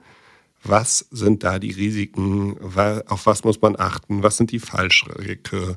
Welche Fragen muss man stellen? Was passiert zum Beispiel, wenn der andere einfach ein Auto über die, über die Firma kauft? Auf was sollte man achten, wenn man eine 50-50 Partnerschaft eingeht? Also sich am besten von einem guten Gesellschaftsrecht, Anwalt äh, oder einem befreundeten äh, Juristen beraten lassen. Ähm, Nummer eins, weil wir jetzt keine Rechtsberatung machen können, aber so nach allem, was wir bisher so gesehen haben, ähm, ich glaube, ich würde wieder auf die, ich glaube bei der KfW ist das, die Checkliste Nachfolge oder Übernehmensübernahme oder so, die es gibt. Äh, die bietet sich auch da an. Eigentlich äh, ist fast immer eine gute Checkliste, einfach zu sehen, was, welche Schulden sind da drin, ähm, welche anderen Verpflichtungen gibt es eventuell in dem Unternehmen. Dann, das, wenn der andere sich jetzt einen Porsche kauft oder ein Lambo, dann bezahlst du das zur Hälfte mit. Ja, das ist so. Äh, man, dafür würde man zum Beispiel eine Regelung finden, wo man zum Beispiel vielleicht auch ab gewissen Beträgen, also wenn es mehr als 10.000 Euro sind, ist es nicht ganz untypisch, dass wenn es um mehr als 10.000 Euro gibt, äh, geht, dass dann beide unterschreiben müssen, also dass man nicht allein äh, vertretungsberechtigt ist äh, in dem Fall. Damit könnte man sowas ausschließen. Ähm, dann wäre der Vertrag nichtig, beziehungsweise dann muss der andere dafür haften. Gibt es auch Beispiele, zum Beispiel als Gesellschafter ab einer gewissen Summe. Also wenn das du zum Beispiel keine Leute für über 120.000 Euro einstellen kannst, ohne mit den Gesellschaftern geredet zu haben vorher. Wenn es hier nur zwei Leute sind, wie gesagt, dann würde ich darauf abstellen, dass man immer zu gewissen, ab einer gewissen Kostengrenze dann Entscheidungen zusammentreffen muss, dann ist man natürlich ein bisschen weniger flexibel, aber das verhindert so ein bisschen Missbrauch. Ich würde mich vor allen Dingen fragen, was bringt die Seite eigentlich? Gibt es irgendwas, was die Seite kann? Also wenn er angesprochen würde, gibt es offenbar irgendwas, was die wollen. Das heißt, einmal reflektieren, was wünschen die sich eigentlich von dir und warum brauchen die mich? Und andersrum sich auch fragen, was kriege ich von denen? Also könntest du nicht in zwei Jahren das alles auch selber so bauen? Beschleunigt das irgendwas? Hast du Angst vor denen als Konkurrenten? kann man das nicht genauso gut alleine machen oder kann ich nicht einen anderen Partner suchen? Ähm, definitiv schauen, ob das rein chemisch funktioniert. Äh, wenn man von Anfang an sich nicht vertraut, ist es unwahrscheinlich, dass sich das nochmal deutlich bessert, ist mein Gefühl. Und selbst wenn man sich von Anfang an vertraut, ist die äh, äh, Wahrscheinlichkeit nicht null, dass man sich irgendwann äh, dann doch verstreitet oder anderer Meinung ist. Ähm, das sind so die Sachen, die mir sofort einfallen. Wie gesagt, diese Checkliste Übernehmensnachfolge ist eigentlich, äh, fand ich immer ganz gut, um so ein paar einfache Due Diligence-Fragen, äh, worauf man gucken muss. Äh, definitiv sich unterschreiben lassen. Man kann sich, also wie gesagt, das sollte man schon mit einem Anwalt zusammen äh, ausarbeiten. Das kostet nicht die Welt. Äh, es gibt sicherlich eine Formulierung, wo man sagen kann, dass für Dinge, die einem nicht bekannt sind zu diesem Zeitpunkt äh, oder die nicht reported wurden bisher, dass da noch der Altgesellschafter äh, haftet oder man kann einfach sicherheitshalber eine neue Firma aufmachen, ähm, um irgendwelche Haftungsrisiken aus der alten auszuschließen.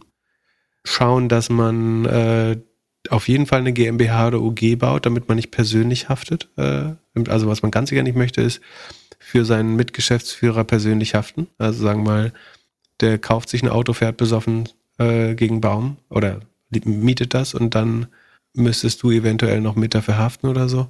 Das sind so die ersten Sachen, die dir einfallen. Und generell nicht, wenn, wenn es jemand ist, mit dem du auch prinzipiell nicht vertraust, dann ist es immer schwer, eine gute Partnerschaft hinzubekommen. Fällt dir noch was ein? Ja, ich würde vor allem in der auf Augenhöhe irgendwie in die Partnerschaft gehen. Wenn das eine der Investor ist und er jetzt einfach jemanden sucht, der das operative Geschäft dort machen möchte, wie man, weit man das auch erfüllen kann oder möchte, neben dem Job. Weil für den ist es halt ein Investment und für, für, für die Person, die es gefragt hat, ist es eher ja ein Side-Business. Könnte auch als Investment gesehen werden, aber ist ja schon, schon was anderes. So, und wie, also wie kriegst du so, als Investor, möchtest du was haben mit jemandem, der irgendwie da nicht 100% drauf arbeitet, sondern das nebenbei macht? Was ist da überhaupt die Incentive? Ja, also, also ja, sich, sich einmal fragen, was will er eigentlich von mir und was kriege ich von dem, das ist schon mal ein guter Anfang auch. Ähm, und im Zweifel auch ganz offen darüber reden. Äh, das kann auch helfen. Hast du bis vorgestern schon mal was von der Platform Group gehört? Äh, tatsächlich ja. Also nicht von der Platform Group. Ich kenne die noch unter dem alten, alten Namen äh, Banner AG oder so. Nee, wie hießen die vorher? Äh, Sekunde, jetzt muss ich mal kurz, äh, ich muss mal kurz nachgucken. Äh, wie hießen die denn vorher? Der Geschäftsführer heißt, glaube ich, Banner, aber hießen die nicht auch so? Sekunde.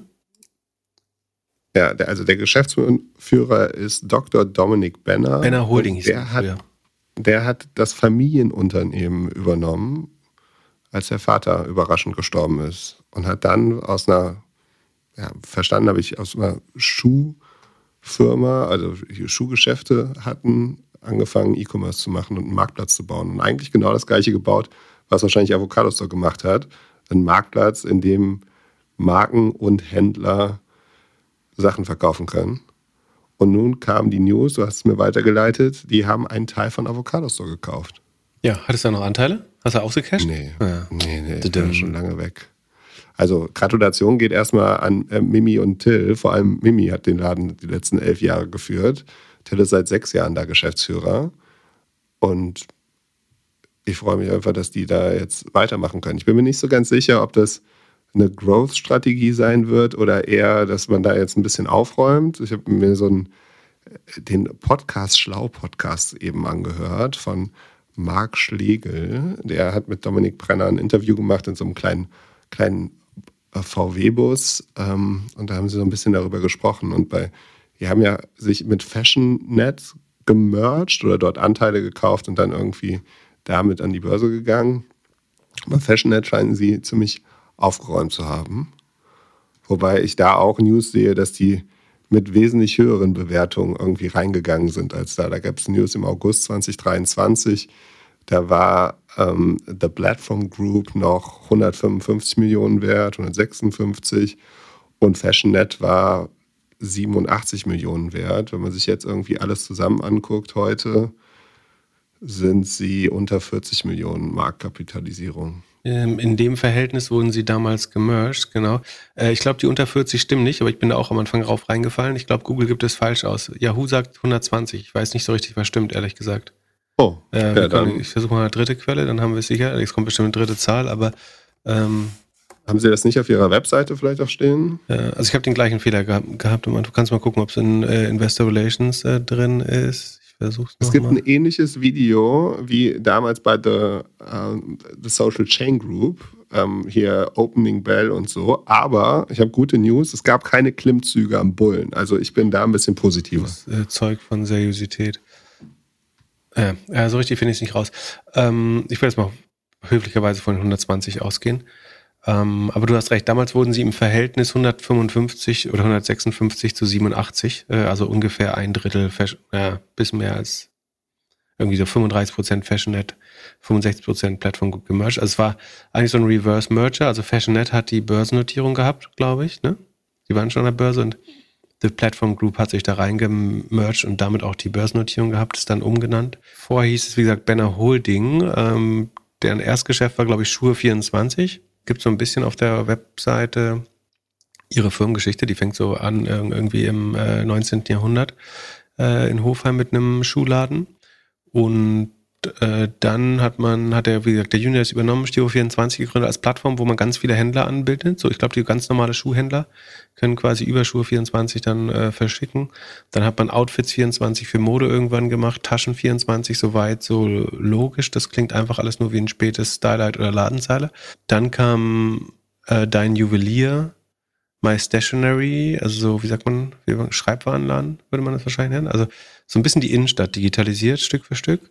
Dann hat man auf einmal eine Maschinenplattform, Gindumac, die so Industriemaschinen, irgendwie so CNC-Fräsen und sowas ähm, gekauft. Dann ein Fahrradshop auf einmal, äh, Teach, dann so eine, so eine Corona-Lern-App, äh, so eine Schul-App, äh, die während Corona wahrscheinlich geboomt hat. Dann irgendwann äh, Möbel noch mit reingenommen, äh, nach Frankreich expandiert. Ja, Möbel nochmal. Dann Autoteile als Vertical auf einmal akquiriert. Pharma-Branche, äh, Apotheken, verschiedene Sachen, Salonmanagement, so ein bisschen so jedes Dentatech, dann kommt, sind wir bei ähm, Arzt, also Zahnarztpraxenzubehör, wenn ich es richtig sehe. Gebrauchte Getränkemaschinen, ist Gemischtwarenladen wäre noch sozusagen das, das Netteste, was man sagen. Forsttechnik äh, ist das Letzte, was man hier sieht. Also, sagen wir, sehr gemischte Plattform, ähm, wo es sagen, sehr schwer fällt, den gemeinsamen Nenner zu nennen, außer dass es eben typischerweise Plattformen sind oder Marktplätze, wo äh, viele Händler ähm, oder Anbieter mit der Nachfrage übers Internet verbunden wird. Da kann man sagen, das ist jetzt eine Kompetenz, die kann man so ein bisschen auf verschiedene Geschäftsmodelle übertragen wenn man dran glaubt. Ich habe ehrlich gesagt, dass selten funktionieren sie in der Vergangenheit. Äh, wobei man sagen muss, das äh, ist ja EBIT positiv gewesen noch als The Platform Group äh, zuletzt die Zahlen. EBIT, äh, Adjusted EBITDA. Und aber immer wenn ich das gesehen habe, haben wir es tendenziell eher aufgelöst, sowas, und gesagt, ist, die Firmen sind schneller, wenn sie alle alleine laufen. Also die alle auf eine Tech-Plattform. Ich weiß nicht, ob das die Strategie ist, ehrlich gesagt, aber äh, das haben wir bei Signa oder so, ne? Signa Sports, da gab es ja auch, das war auch so eine Quatschfantasie. Wir kaufen uns hier 14 Läden zusammen und dann eine Tech-Plattform und so. Da kann man, glaube ich, sehr gut sagen, dass das nicht funktioniert hat. Und ich habe es auch nie funktionieren sehen bei anderen Modellen. Du kannst sagen, Wayfair hat mal so angefangen mit CN Stores oder CS, wie ist das? keine Ahnung, Wayfair-Vorläufer war ja so viele kleine äh, Möbelläden. Da hat man aber auch gesagt, wir machen lieber eine Plattform, eine Marke. Ähm, es gibt andere Beispiele, die so Vertraulichkeit unterliegen, aber wo es eigentlich auch so war, dass es eigentlich sind Unternehmen immer besser, wenn sie so, egal wie klein, alleine laufen. Man kann jetzt sagen, diese Plattformen sind teilweise wirklich so klein, dass es schwer ist, dann das ganze Team immer zu replizieren und vielleicht hat man doch ein paar Gemeinschaftsfunktionen in der Zentrale. Es scheint nicht komplett äh, schlecht zu laufen, wie gesagt. Die letzten Zahlen äh, habe ich gerade erwähnt. Äh, gehen wir nochmal rein kurz.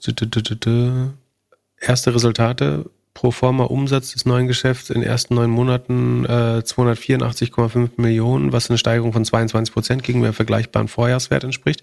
Das ist in so, solchen Zeiten wie jetzt natürlich nicht schlecht, 22 Prozent Wachstum. GMV ist auch um 22 Prozent gestiegen und Adjusted EBITDA positiv. Äh, vorsichtig muss man natürlich sein mit dass dadurch, dass ständig zu diesen Zukäufen kommt, kann das Wachstum natürlich anorganisch sein. Ne? Also ich kaufe einfach immer wieder dazu, bis ich jetzt hier auch meine Umsatzziele von 400 Millionen oder so treffe, äh, muss ich einfach nur schnell genug kaufen. Der noch sieht der Hebel ganz okay aus, also noch nicht überschuldet oder so, aber äh, am Ende muss ich natürlich auch irgendwoher organisches Wachstum herbekommen. Wir können noch mal durch die Präsentation gehen. Du wolltest was sagen? Äh, sag mal, was, stimmt der Umsatz denn, den Google hier sagt? Hier steht für Juni 2023 irgendwie 31 Millionen Umsatz. Ja, das ist auch zu wenig. Ähm, Glaube ich zumindest. Ähm, Sekunde, ich würde mal die, wo haben wir denn hier den, also wir gehen einmal durch die, wir müssen ein bisschen beeilen, so wichtig ist ja jetzt auch nicht. Hä, warum ist es hier nicht? Also was vom äh, Duisburger, nee, Frankfurt Eigenkapitalforum. Also 2023 ist ihr Ziel 440 Millionen Umsatz, äh, 20 Millionen Adjusted EBITDA wären so 4%, 4,5% Adjusted EBITDA Marge.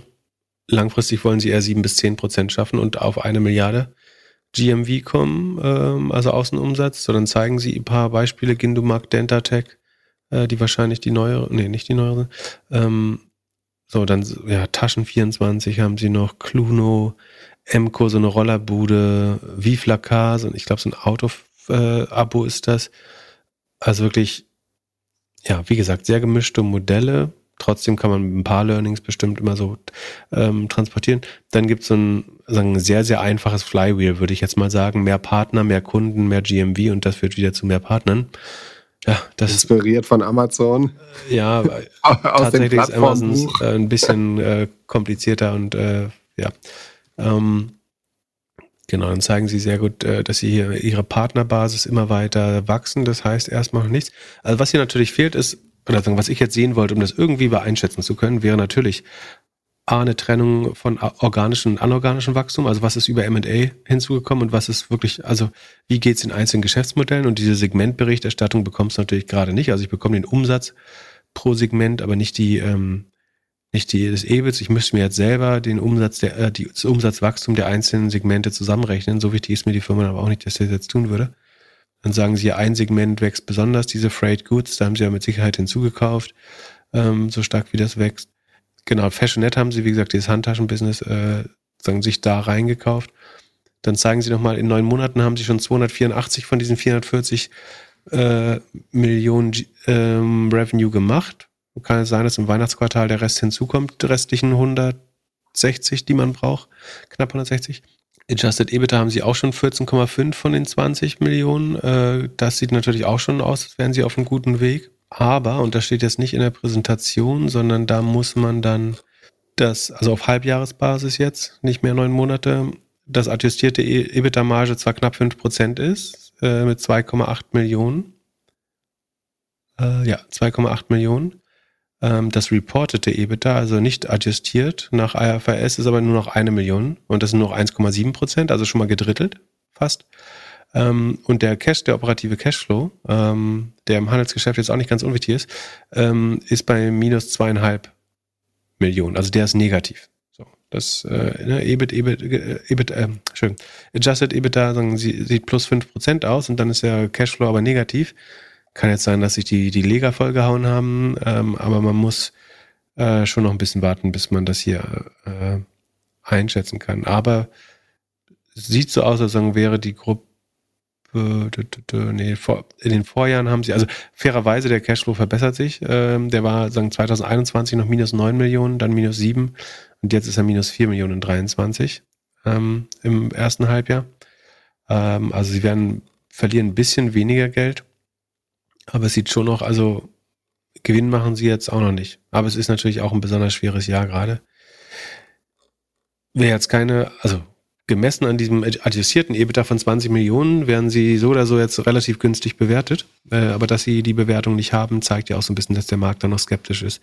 Ähm, ich halte es jetzt erstmal nicht für ein Schnäppchen und ich, vor allen Dingen finde ich die Strategie, so dieses Gemischtwarenladen, wo jetzt keins der einzelnen Modelle wirklich erfolgreich ist, ähm, für relativ kompliziert noch. Und wenn Sie jetzt eine Mehrheit haben an irgendeinem Unternehmen, dann können Sie die Umsätze komplett bei sich dort mit reinrechnen? Du kannst, genau, wenn du äh, 51 Prozent hast, kannst du es konsolidieren. Das heißt, ähm, boah, äh, gerne gern auf Discord korrigieren, wenn ich Quatsch erzähle, aber ich glaube, das heißt, dass du erstmal sagen, die Umsätze so konsolidierst, als wenn du äh, 100 Prozent des Unternehmens hast, also Umsatz und so weiter. Und dann rechnest du unten aber am Gewinn die den Gewinnanteil, der auf an, anderer Leute Anteile, also anderer Shareholder entfällt, ziehst du äh, unterm Operating Profit wieder ab, wenn ich mich nicht irre. Also nur mal angenommen. Also ich kenne die Zahlen nicht, aber mal angenommen. Avocado Store macht 50 Millionen Umsatz und eine Million Profit. Mhm. Dann sagen Sie, Sie machen 50 und Sie kaufen irgendwie 51 Prozent. Dann zeigen Sie es irgendwie so, dass Sie 50 Millionen Umsatz mehr haben, mhm. aber irgendwie eine halbe Million mehr Profit. Äh, Oder? Sie haben erst auch, auch erstmal eine, eine Million mehr Profit und unten ziehen Sie an fünf, also sozusagen, ich glaube sogar unter dem Net Profit zieht man dann sozusagen äh, Non-Controlling Interest, ähm, das muss echt ein CFA oder CFO, aber ich sagen, meine Erinnerung ist, bitte nicht darauf verlassen, meine Erinnerung ist, dass du unterm äh, Net Profit dann äh, Non-Controlling Interest abziehst, äh, weil das ja nicht dein Gewinn, weil du den Gewinn ja also in so einem virtuellen Konstrukt wieder auszahlen müsstest an andere äh, von deiner konsolidierten Firma. Ähm, genau, wenn es jetzt wenn es komplett anders ist, stellen wir es nächstes Mal richtig. Aber das habe ich jetzt nicht vorbereitet. Der eine tolle Überraschungsfrage. Aber ich glaube, so, so wird es ungefähr gehandelt. Aber du musst 51 Prozent haben, um es zu konsolidieren, also um das sozusagen als deins zu verbuchen. Dann bin ich mal gespannt, wie da die Reise weitergeht. Sonst, was hast du News aus der grünen Ecke, wenn wir schon bei, bei, bei Avocado sind? Genau, nicht, nicht erschrecken. Es geht nicht um die Partei. Ähm, es gab zwar, ich frage man sich auch, ob das zusammenhängt, aber ähm, es gibt neue Zahlen von NPAL, äh, zuerst gelesen bei, äh, ja, ich glaube, Business Insider. Ähm, und zwar sollen die im vergangenen Jahr 900 Millionen Umsatz äh, gemacht haben. Das wäre nochmal eine Steigerung um 117 Prozent von zuvor 415. Ähm, endgültige Zahlen stehen noch aus, aber das ist für das relativ schwere Jahr 2023, äh, ja, 23 natürlich ein ganz gutes Wachstum. Mein letzter Stand war auch, dass NPAL trotzdem schon Geld verdient. Äh, also auch so vielleicht fünf bis sieben Prozent EBIT-Marge schon äh, noch übrig bleiben. Ob das dieses Jahr jetzt auch so ist, weiß ich nicht. Aber das sieht eigentlich äh, mehr Wachstum, als ich gedacht hätte, ehrlich gesagt, für, für dieses Stern. Weil wir haben das Problem, dass nicht mehr so viel gebaut wird. Das macht es nicht einfacher, Leute zu überzeugen irgendwie. Also großer Teil des Solar- und Wärmepumpengeschäfts ist schon auch noch Neubau. Ähm, und aber sie haben trotzdem Umsatz verdoppelt. Ähm, so weit, so gut. Kann man jetzt so ein bisschen anfangen, die Eieruhr zu stellen, äh, wann der IPO wohl kommt. Äh, ich nehme an, dass es jetzt nicht gelingen wird. Na, vielleicht nimmt man sich vor, nochmal zu verdoppeln, aber ich halte es auf unwahr. Also ich glaube nicht, dass es nächstes Jahr nochmal Verdopplung wird. Und das heißt, man möchte es natürlich hochdynamisch an die Börse bringen. Vielleicht könnte das Anfang nächsten Jahres, Ende diesen Jahres schon ein Thema sein, IPO. Und wo wir gerade beim IPO sind, können wir auch äh, der Konkurrent äh, 1,5 äh, aus Hamburg, 1,5 Grad, die suchen bereits ein IPO Advisor ähm, und gleichzeitig noch eine, eine äh, Pre-IPO-Finanzierungsrunde. Auch die sehr dynamisch gewachsen, 122 Prozent auf ungefähr die Hälfte, 460 Millionen, 458 Millionen äh, Euro. Vorsteuergewinn äh, auch positiv, fast 50 Millionen, das wären 11 Prozent ungefähr, äh, nicht ganz 11 Prozent operative Marge. Ähm, also beide nehme ich an, einigermaßen profitabel. Ähm, und auch, ja, wie gesagt, 1,5 sucht nachweislich nach dem, ähm, äh, nach dem IPO-Advisor für angeblich Ostern nächstes Jahr, weiß das Handelsblatt. Und bis dahin wollen sie aber noch Geld, äh, obwohl beide profitabel sind. Äh, naja. Ähm, und wie gesagt, ich würde davon ausgehen, dass NPAL auch äh, straff auf dem Weg an die Börse ist. Aber man sieht so grüne Modelle, man konnte damit viel Geld verdienen äh, in der Vergangenheit. Also A, man konnte sagen, signifikante Unicorns aufbauen. Äh, damit hier mit 450 Millionen Umsatz und 8, äh, 900 Millionen Umsatz. Und äh, man kann damit auch Geld verdienen. Und jetzt muss man schauen, wie schnell das noch steigen kann, wenn, wenn der Hausbau sich so ein bisschen äh, verlangsamt. Es gibt ja da wahrscheinlich so ein, ich würde vermuten, so ein Lag, also im Sinne von das Haus, das ich jetzt baue, oder die ähm, ja, doch, das, das, Haus, das Haus, was ich jetzt baue, bitte, das Haus, was ich jetzt baue, habe ich vielleicht vor zwei Jahren oder vor einem Jahr finanziert. Ähm, das heißt, ähm, es gibt bestimmt bis zu ein Jahr Verzug, so ein bisschen. Ähm, und vielleicht kommt die wirklich schwere Zeit erst jetzt. Aber dann müssten sie eigentlich viel schneller an die Börse gehen.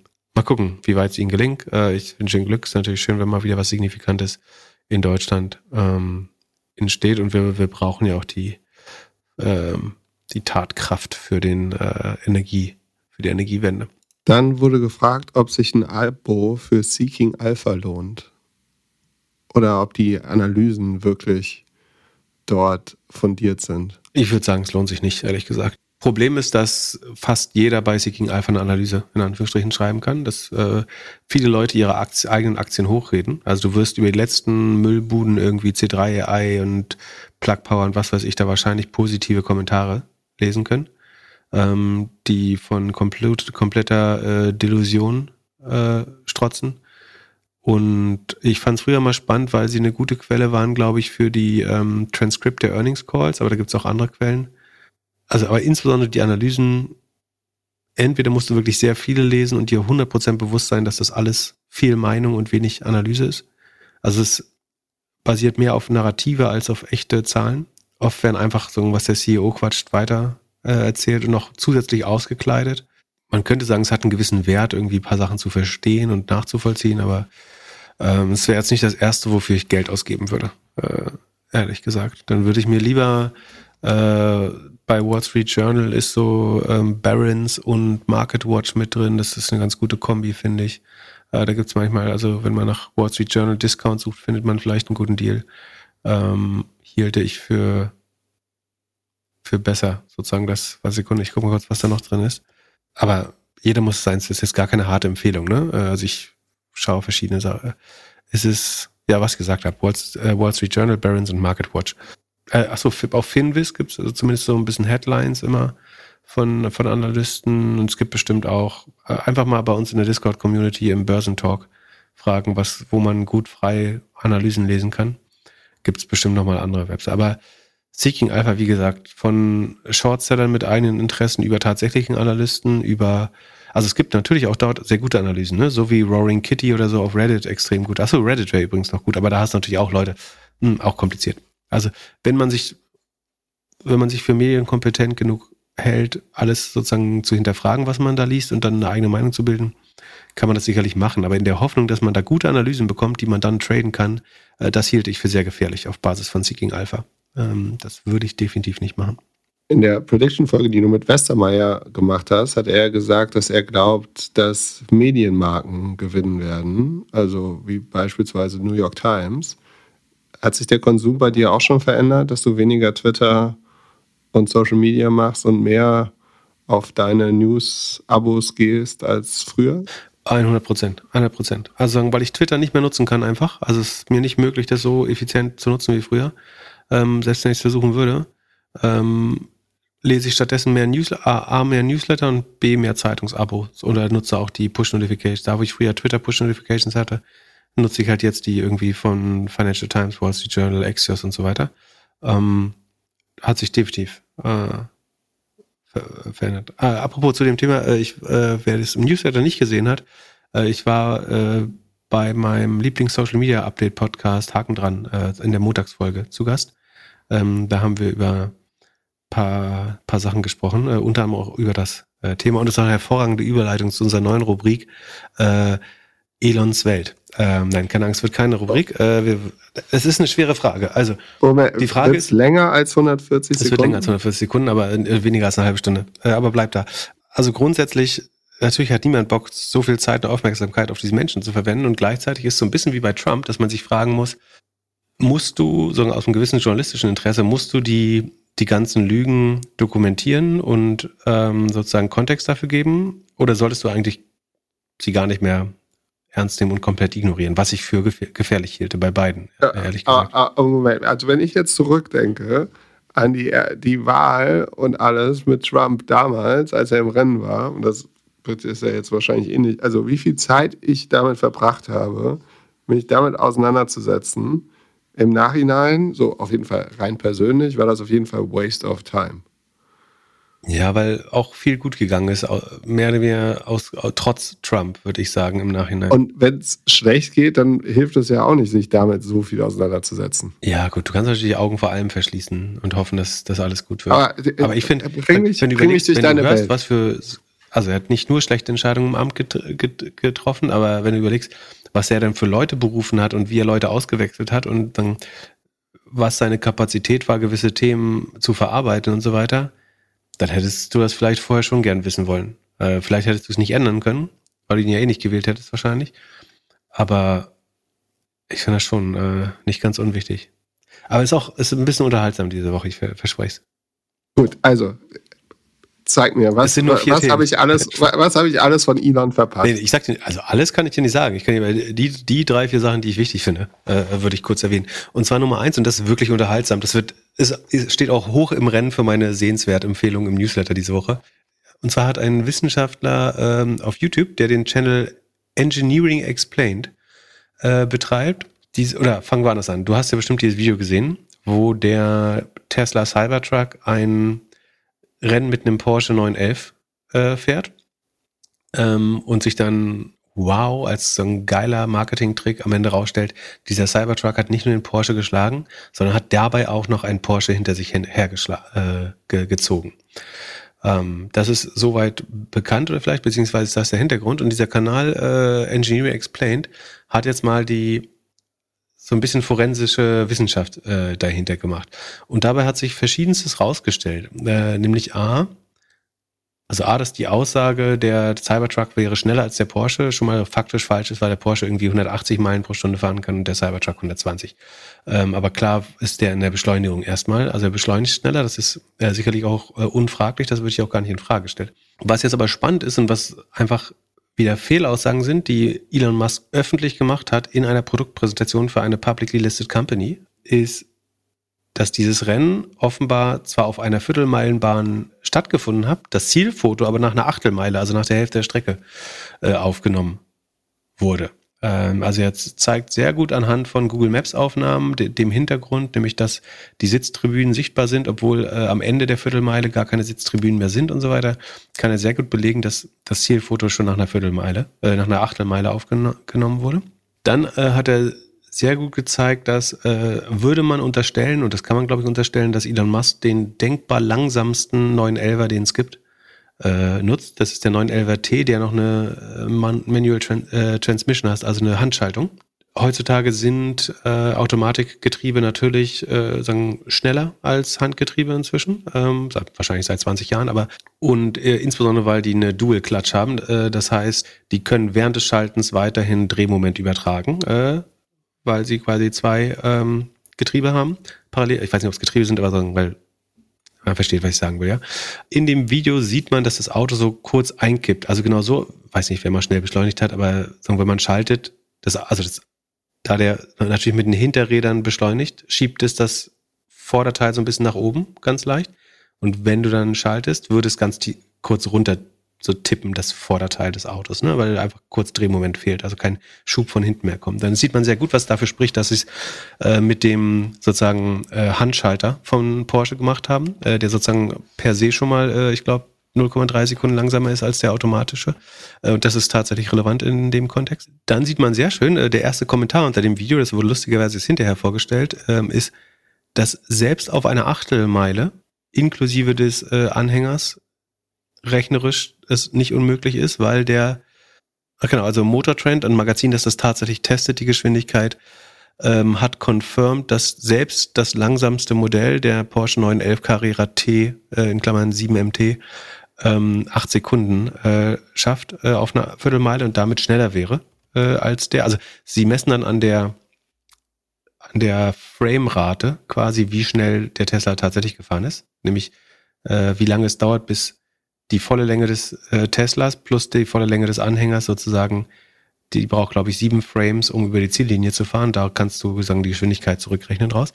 Er zeigt sehr gut, wie selbst im rechnerischen Best Case, also wenn man alles vermuten würde, es äh, sagen, wäre so gut wie möglich, es unmöglich ist, den Porsche auf einer Viertelmeile zu schlagen. Und damit ist Fakt, dass dieses Video einfach fake ist. Also sagen, sehr wahrscheinlich hat er ihn nicht nach einer, also nein, es ist rechnerisch unmöglich, mathematisch, First Principle Thinking könnte man auch sagen, First Principle Thinking mäßig ist es unmöglich, dass der Porsche ihn sozusagen auf der äh, vollen Strecke geschlagen hat. Äh, es ist ebenfalls höchstwahrscheinlich unmöglich, dass er ihn auf, auch nur auf der Viertel, äh, auf der Achtelmeile geschlagen hat. Das heißt, das Video wäre nicht nur an der falschen Stelle aufgenommen, sondern einfach auch manipuliert. Also nicht manipuliert das Video, sondern dass der Porsche einfach nicht so schnell gefahren ist, wie er hätte fahren können, äh, aus irgendeinem Grund. Und eigentlich ist es wahre Größe von Porsche, dass sie ihn nicht sofort verklagen. Äh, I would sue his ass äh, und würde es wettbewerbsrechtlich wahrscheinlich angehen. Aber das ist quasi das Maß an Ehrlichkeit, mit dem Tesla äh, gerade Werbung macht. Also einfach komplett, also ich finde es, wenn das gestimmt hätte, ist es natürlich hervorragend von der Dramaturgie her, dass das, dass er erst das Rennen gewinnt und sich dann noch rausstellt, äh, der hatte das andere Auto noch hinten drauf, so ungefähr.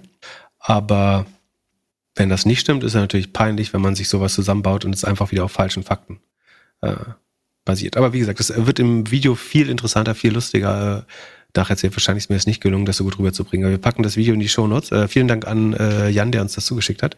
Ähm, der packt es auch in die Shownotes. Ich fand es äh, sehr unterhaltsam.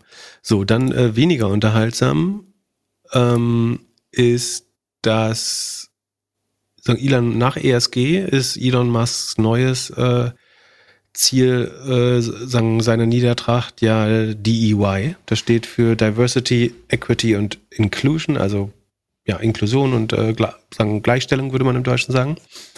Ähm, und seine Meinung ist, dass Amerika jetzt daran untergeht, dass man zu sehr da auf, ähm, auf Gleichstellung äh, und sowas achtet.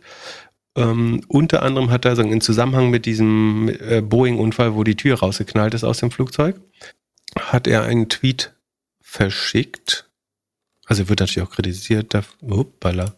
Moment, da wird jetzt sagt er jetzt, der Boeing-Unfall hat was mit Diversity zu tun, oder wie? Ja, also seine, äh, ich finde jetzt gerade den, den Tweet nicht, aber auch den kann.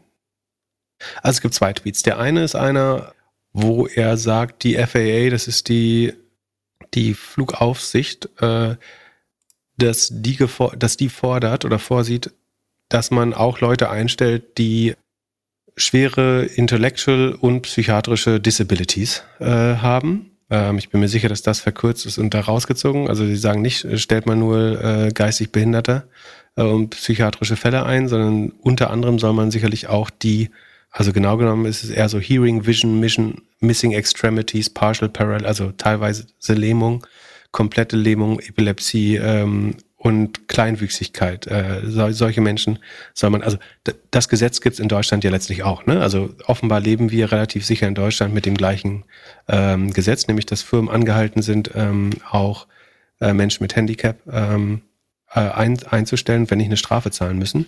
Das gleiche sozusagen hat die Flugaufsichtsbehörde sozusagen für den äh, Flugsektor in den USA auch gefordert. Und das heißt jetzt nicht, dass man sicherlich nicht kleinwüchsige Piloten oder Piloten mit äh, psychiatrischen Krankheiten einstellt, sondern dass es wahrscheinlich andere Berufsbilder sind, äh, wo man das macht. Und äh, zumindest ich halte das für vollkommen richtig. Er tut jetzt natürlich so, als würden Flugzeuge abstürzen, weil man Maximalbehinderte sozusagen äh, zwangseinstellt in der Flugwirtschaft. Und der andere Tweet ist einer, in dem er sagt, also er zeigt eine, einen Chart und fragt, er sagt, äh, jemand anderes postet was ähm, und sagt, uh, do you want to fly in an airplane where they prioritize DEY hiring over your safety? That is actually happening.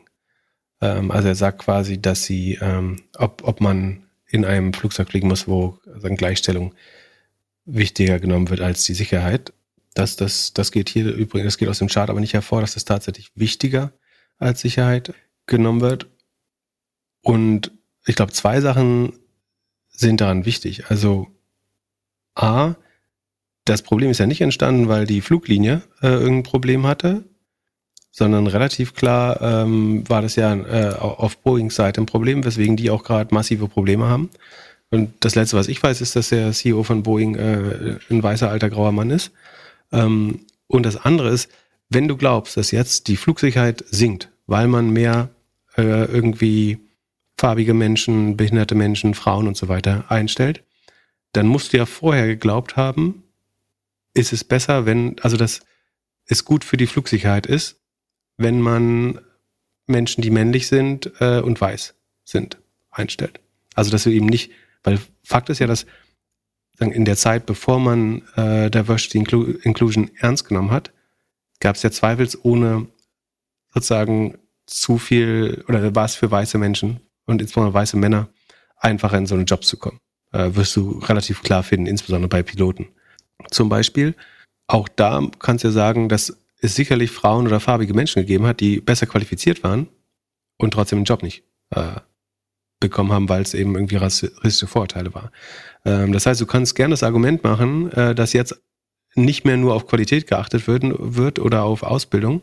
Ähm, aber Fakt ist, das war ja vorher nicht anders. Es war nur in die andere Richtung anders. Oder ein einfaches Beispiel. So, ich könnte mich jetzt beschweren, dass ähm, wahrscheinlich ein Großteil der neuen Aufsichtsratplätze, die entstehen äh, und auch der, die ersetzt werden, von Frauen besetzt werden und dass das natürlich nicht zu einer perfekten Allokation von Talent führt. So einfach, wenn du sagst, sagen, äh, with a dick you don't qualify, ähm, führt das nicht zur, zur besten Verteilung äh, aus, aus Sicht sozusagen von, von reiner Eignung.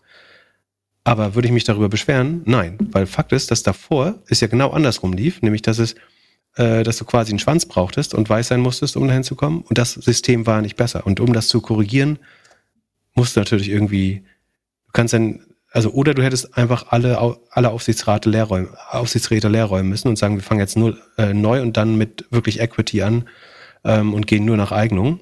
Ähm, aber wenn du sowas umdrehen willst, natürlich musst du dann äh, kurzzeitig woanders Kompromisse in Kauf nehmen. Äh, von daher, ich verstehe nicht, wahrscheinlich ist es, weil er in irgendeiner seiner Fabriken, vielleicht auch in Grünheide, weil es in Deutschland ist, äh, jetzt ähm, dann äh, behinderte Menschen einstellen muss, äh, dass, dass ihm das gerade passt. Ich verstehe nicht, warum dieses DEY-Thema ihm sonst gerade, normalerweise geht es ja immer darum, dass er gerade irgendein Problem hat und daraus eine Weltverschwörung macht. Ich, ich glaube auf jeden Fall nicht, dass sie die Flugsicherheit ernsthaft davon beeinträchtigt ist, dass man versucht, äh, Menschen inklusiv und sagen, unter, Berücksichtigung von, Gleich, unter Berücksichtigung von Gleichstellung ähm, einstellt. So, dann. Wenn MBA-Studenten lernen, dass es bei Boeing immer so schlecht läuft, weil die nur noch CEOs, äh, CFOs als äh, CEOs haben. Also, dass da lange kein Ingenieur mehr irgendwas zu sagen gehabt hat. Ja, da, da. Na gut. Ah, das könnte, ja. Das kann es natürlich auch sein. So, dann äh, Thema Tesla und AI. Also, ähm, sagen zwei der größten Vordenker unserer Zeit, nämlich Kathy Wood und äh, Frank Thelen, haben uns ja jetzt äh, gegen Jahresende erklärt, dass sagen die unterschätzteste und wahrscheinlich relevanteste AI-Company der Welt welche ist. Ja, natürlich Tesla, weil die durch die Welt fahren und alles aufnehmen. Genau, so. Und so einen äh, Roboter bauen und so. Und was Elon Musk jetzt sagt, ist, dass er quasi sich mit AI nicht weiter beschäftigen wird, wenn er nicht mindestens 25 Prozent der Stimmrechte an Tesla erhält. Er hat das ist geil, ne? Wieso nur 25? Wieso nicht 75? Nee, das, hat er, das hat er gesagt. Äh, er möchte so viel, dass er seinen relevanten Einfluss hat, aber nicht so viel, dass er nicht mehr überstimmt werden. Weil überstimmt werden, ähm, das ist ihm ganz wichtig. Deswegen hat er auch so ein, äh, so ein wehrhaftes Board sich äh, in allen Firmen zusammengesetzt. Ähm, äh, was, was definitiv nicht mit Lakaien besetzt ist, die immer seiner Meinung sind. Und deswegen ähm, wird er auch so oft korrigiert, äh, wenn er über die Stränge schlägt. Ähm, na, auf jeden Fall sagt er quasi, dieses Thema ja ist so wichtig, dass er mindestens 25 Prozent, also eine Sperrminorität hat, so eine Art Vetorecht, ähm, um Schlimmstes zu verhindern. Äh, mit seinen jetzigen 13 Prozent kann er es einfach nicht machen. Also, Und geht's durch? Das weiß ich nicht. Das ist jetzt gerade ein Thema. Angeblich gibt es keinen Zwist mit dem Board äh, darüber. Ist die Frage, ob er es durchsetzen kann. Du musst dich halt fragen, wenn du jetzt Tesla-Aktionär bist, wie du das findest. Also würde mir, würde ich in eine Firma investieren in Deutschland, sagen wir ein Startup, und der Geschäftsführer kommt zu mir und sagt, wenn ich nicht so und so viel Prozent der Firma habe, entwickle ich mich in dieses wichtige Gebiet der Zukunft nicht weiter, würde ich ihn verklagen.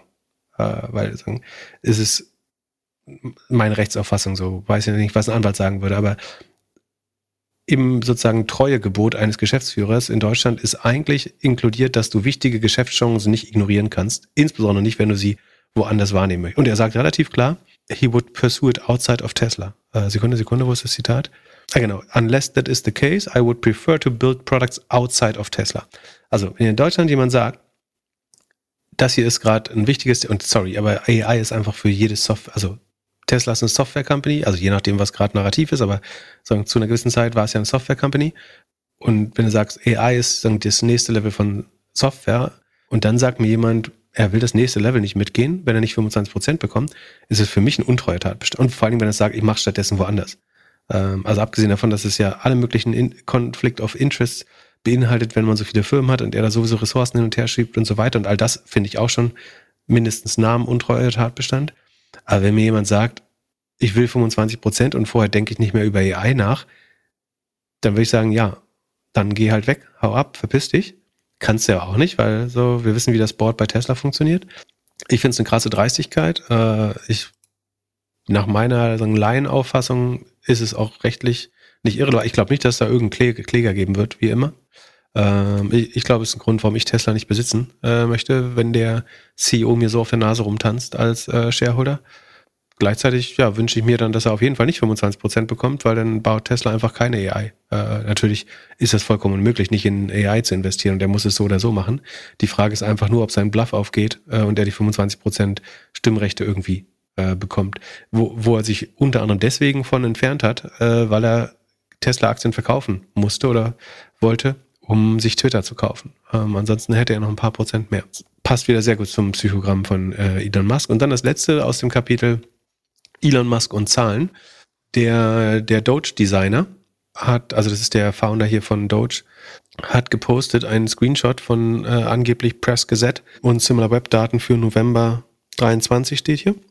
Da steht Breaking, Doppelpunkt, Year-on-Year -year change in visits for news websites is declining and is already in negative, while traffic for X is up 22.3% year-on-year and is currently at its peak in popularity. Darunter hat SimilarWeb dann gleich mal geschrieben, thanks for citing our data. News and Media has indeed gone down by 7.9%. Also äh, zu der Grafik, da ist so Finance Yahoo minus 10%, MSN minus 28, Fox News minus 26, CNN minus 25, alles so zwischen minus 10 und minus 28% in dem Ausschnitt, ne? Äh, zweistellig, also zweistellig bis 28 Prozent. So, dann steht SimilarWeb, also der Datenprovider, schreibt darunter, thanks for citing our data. News and media has indeed gone down 7.9 Percent year over year in 2023, signaling a drop of äh, 311 Milliarden äh, Visits during this period. CNN and New York Times alone have dropped 1.9 billion visits next year, which uh, which shows that the decline in legacy media in 2023 is indeed attributed to the struggle of major publishers äh, und verweisen auf einen Artikel. Äh, senden dann nochmal aktualisierte Zahlen, wo wirklich außer ja, wo Yahoo Finance dann nicht mehr verliert, aber CNN minus 27, BBC minus 20 ähm, und so weiter. Und Elon Musk hat das endorsed mit, äh, was schreibt er? Twitter is the future, äh, X is the future oder sowas. Und äh, das Spannende ist, aber schaut man sich jetzt auf SimilarWeb die Zahlen für Twitter an, dann sieht man, also November 23 war die Basis, da hat laut SimilarWeb äh, Twitter.com 5,9 Milliarden Visits. Im November des Vorjahres, Year-on-Year-Vergleich, hatten sie noch 6,8. Das ist Pi mal Daumen 14 Prozent Untergang. Und damit folgt, also A, doppelt so sehr wie die News-Site insgesamt. Die wurden, hat SimilarWeb mit 7,9 taxiert. Twitter geht 14 Prozent den Bach runter, also mindestens, also nee, deutlich mehr als der Schnitt der News-Seiten. Ähm, also es steht schlechter um sie. Ich keine Ahnung, woher der Doge-Designer diese 22% Anstieg bei X bekommt. Äh, SimilarWeb hat das leider auch nicht kommentiert oder berichtigt, ähm, aber es auch nicht confirmed, definitiv in den Zahlen, obwohl sie sonst Zahlen nochmal geliefert haben. Ähm, jetzt könnte man sagen, vielleicht haben sie ja X dazu gezählt. Dazu muss man wissen, dass die X.com-Domain äh, keine 100 Millionen, also wir reden über, über die Größenordnung von 6 Milliarden hier und X.com hat keine 100 Millionen, also keine 2% Unterschied würde es machen, selbst wenn man X.com hinzurechnet, dann wären wir immer noch bei minus 12%. Jetzt könnte man sagen, vielleicht haben sie ja nur X angeschaut. Das wäre, weil es letztes Jahr einfach noch nicht gab, ganz sicher um 22% gestiegen. Da muss man sagen, das ist auf knapp 100 Millionen gestiegen im, äh, oder auf 90 Millionen im November und war im Vorjahr aber noch unter einer Million. Also dann müsste es wiederum viel größer sein. Also es kann auch nicht ähm, sein. Ähm, und äh, das ist auch ein spannendes Thema, worüber ich äh, im Haken dran Podcast äh, mit Gavin Karlmeier drüber äh, geredet habe. Egal jetzt, also A muss man natürlich sagen, dass Elon Musk hier immer sehr opportunistisch und selektiv reportet, äh, diese Zahlen. Aber ganz egal, ob man den Zahlen, und ich glaube, viele sind dieser Zahlen nicht, äh, und wir haben letztes Mal schon einen Rant gehabt, warum die so furchtbar dumm sind, die Zahlen, die er reportet. Aber die eine Schlussfolgerung, die man, glaube ich, ziehen kann, ist, dass wenn du vorzeigbare Zahlen hättest, dann könntest du dich ohne weiteres an irgendwelche Industriestandards halten. Oder du könntest einfach super transparent die Zahlen im Zeitverlauf tracken. Du könntest dich immer wieder auf die gleichen Werte beziehen. Allein der Fakt, dass er ständig andere Sachen reportet und immer das, die, die eine Zahl, die gerade mal grün aussieht, ich glaube, das spricht Bände darüber, wie es Twitter tatsächlich geht, äh, ehrlich gesagt. Und sagen, wie gesagt, man muss gar nicht darüber streiten, welche Zahl jetzt richtig oder falsch ist. Äh, der, der Fakt, dass er nicht alle oder dass er nicht regelmäßig und kohärent äh, die gleichen Zahlen reportet, äh, das sagt eigentlich schon äh, genug da, äh, darüber aus. Mich wundert, dass es Mr. Beast gar nicht reingeschafft hat. Elon Musk hat ja auch getwittert, dass er hier Mr. Beast sein erstes Video hochgeladen hat auf X. Ja. Der möchte jetzt wohl sehen, wie das Ad-Revenue auf dem Video funktioniert und wird das in, einem, in einer Woche teilen. Ja, das wäre die fünfte Elon News gewesen. Also, ich bin gespannt. Also, A, ich bin gespannt, ob Mr. Beast das wirklich teilen wird. Nach allem, was bisher so an, an Verdienst, Offenbarung bekannt wurde bei Twitter, ist es unmöglich, dass er auch nur ansatzweise nur ein Zehntel des Gelds damit macht, was er auf YouTube macht. Obwohl Elon Musk quasi ihm schon geholfen hat, indem er das, dieses Video promotet hat mit dem stärksten und wichtigsten Account dieser Plattform, nämlich Elon Musk selber. Ähm, das heißt, er kriegt quasi eine Anschubfinanzierung, die kein anderer Creator wahrscheinlich oder kaum ein anderer Creator bekommen würde. Äh, das wird den Views sicherlich helfen. Äh, Ob es zu mehr Geld führt, weiß man nicht. Und es würde mich nicht wundern, wenn Elon Musk einiges dafür tut, um dieses Video so gut zu monetarisieren wie möglich. Also im Zweifel richtig fett Advertiser-Budgets dahin überschiftet. Also dass die teuersten und besten Werbungen dort im Feed erscheinen. Äh, und selbst dann, glaube ich, werden die Zahlen nicht vorzeigbar sein. Ich wäre sehr überrascht, wenn Mr. Beast, wäre auch eine Wette, die ich nehme, dass Mr. Beast Ende des Jahres nicht mehr auf X äh, Videos postet. Das ist das erste, was er gepostet hat. Du könntest sagen, why not? Es ist zusätzlich, egal wie wenig es ist, es ist zusätzliches Geld. Aber ich glaube, das Recht auf YouTube zuerst und exklusiv zu äh, publizieren, ist schon relativ wertvoll. Also insbesondere, warum, warum willst du es billig auf, auf X zeigen, wenn du, wenn der gleiche Nutzer eigentlich weiß, es, das Video ist auch auf YouTube. Also das einzige Schlaue, was er machen kann, ist einen ganz kurzen Teaser äh, von 25 Sekunden oder so auf X zu posten und die Leute dann zu YouTube rüber zu holen. Das ist, wäre die optimale Nutzung der Plattform, wenn man sie überhaupt noch nutzen will. Ähm, sein Content in voller Länge auf äh, X zu zeigen, ist, glaube ich, Quatsch und ich bin mir sehr sicher, dass das so nicht passieren wird. Ja, das Video, um das es geht, wurde vor drei Monaten auf YouTube gestellt. Da hat es ein, äh, ein, 211 Millionen Aufrufe. Auf X hat es jetzt innerhalb von einem Tag fast 40 Millionen. Ja, jetzt machst du den gleichen Aber Fehler, den viele Medien machen und den Elon Musk auch will, den du machst, nämlich, dass du echte Views mit, ich bin mal im Feed erschienen, äh, vergleichst. Also auf YouTube gespielt heißt ja zumindest angespielt für ein paar Sekunden. Äh, bei Twitter heißt halt, jemand hat mal drüber gescrollt. Oder ich zähle, ich habe das Video nicht gesehen und zähle trotzdem als Viewer, weil ich mich für den Tweet interessiert habe. Das heißt, also es ist nicht dein Fehler. Es ist einfach, sind sagen zwei Metriken, die gleich heißen, nicht vergleichbar sind. Das, das wollte ich damit sagen. Und wie gesagt, Elon Musk hat es retweetet und natürlich wird es dann einigermaßen gut laufen. Aber die Frage ist, ob er alle, für alle Creator, die es gibt, alle Videos retweetet, damit die ausreichend monetarisiert werden können in Zukunft. Und ob überhaupt genug, äh, vor allen Dingen Ad-Budget nachgefragt wird ähm, dafür. Mr. Beast ist auf jeden Fall einer der wenigen, bei denen man sich sicher sein kann, dass alle darauf werben wollen. So, von den Videos, die da hochgeladen werden bei X wahrscheinlich. Auf der anderen Seite ist das Erlebnis für den Kunden, also das Videoerlebnis auf Twitter, ist halt auch schlecht. Ja, aber ich meine, auch Mr. Beast tut sich da keinen Gefallen, weil was lerne ich jetzt als Werbetreibende? Ich muss Mr. Beast teuer, also auf YouTube, wenn ich sage, ich möchte einen Mr. Beast Stream werben, zahle ich einfach so eine hohe, hohe CPM-Prämie dafür, dass ich sicher in seinem Video drin bin äh, oder muss einen Deal mit ihm machen. Also egal, ob ich es programmatisch buche oder mit ihm deale, wird es relativ teuer. Und wenn er jetzt sagt, wenn er jetzt auf Twitter postet, dann gibt er, gibt er hunderten von Marken die Möglichkeit, auf Twitter billig mit hohem ROI, wie wir gelernt haben, die Werbung zu kaufen und deswegen nicht mehr mit ihm Contracts zu schließen und nicht mehr über YouTube teuer zu buchen. Mega dumm. Also schießt er sich gut in den eigenen Fuß. Ja, was er alles macht, damit er einem Freund einen Gefallen tun kann. Oder er kann einmal Leute rüberholen. Ich glaube, er kann einmal Leute rüberholen damit äh, auf seinen Kanal, sicherlich auf YouTube. Aber wenn er schlau ist, stellt das nach drei Videos wieder ein oder sendet. Also noch schlauer ist es nur die Teaser auf YouTube, äh, auf, sorry, auf Twitter ähm, zu veröffentlichen. In diesem Sinne. Es ist doch vollkommen klar, dass niemand Geld verdienen kann auf dieser, im signifikanten Maß auf dieser Plattform. Es gibt doch so viele Screenshots inzwischen von Accounts mit Millionen und Hunderttausenden von Followern die da irgendwie 6,43 Dollar im Monat mit verdienen. Oder lass 600 sein, so oder so ist nicht relevant. Brauchst du die Rechnung nicht für oder die Gutschrift nicht runterladen für. Gut, die 140 Sekunden Elon sind vorbei. Ich wünsche dir einen schönen Abend. Habt einen schönen Mittwoch. Bis Samstag. Peace. Ja, nächstes Mal gibt's wieder Videos, Elon. Äh, bis dann. Und Montag gibt's für ein paar von euch den Newsletter, für ein paar noch nicht. Der Doppelgänger Tech Talk Podcast ist ein Projekt von Philipp Klöckner und Philipp Blöckler, recherchiert von uns und produziert von Jan aus dem Off. Weiter diskutieren kannst du in unserer Doppelgänger Discord Community. Fragen und Anfragen kannst du uns gerne per Mail an podcast.doppelgänger.io schicken. Unsere aktuellen Werbepartner findest du in unseren Shownotes. Vielen Dank für deine Zeit und bis Samstag.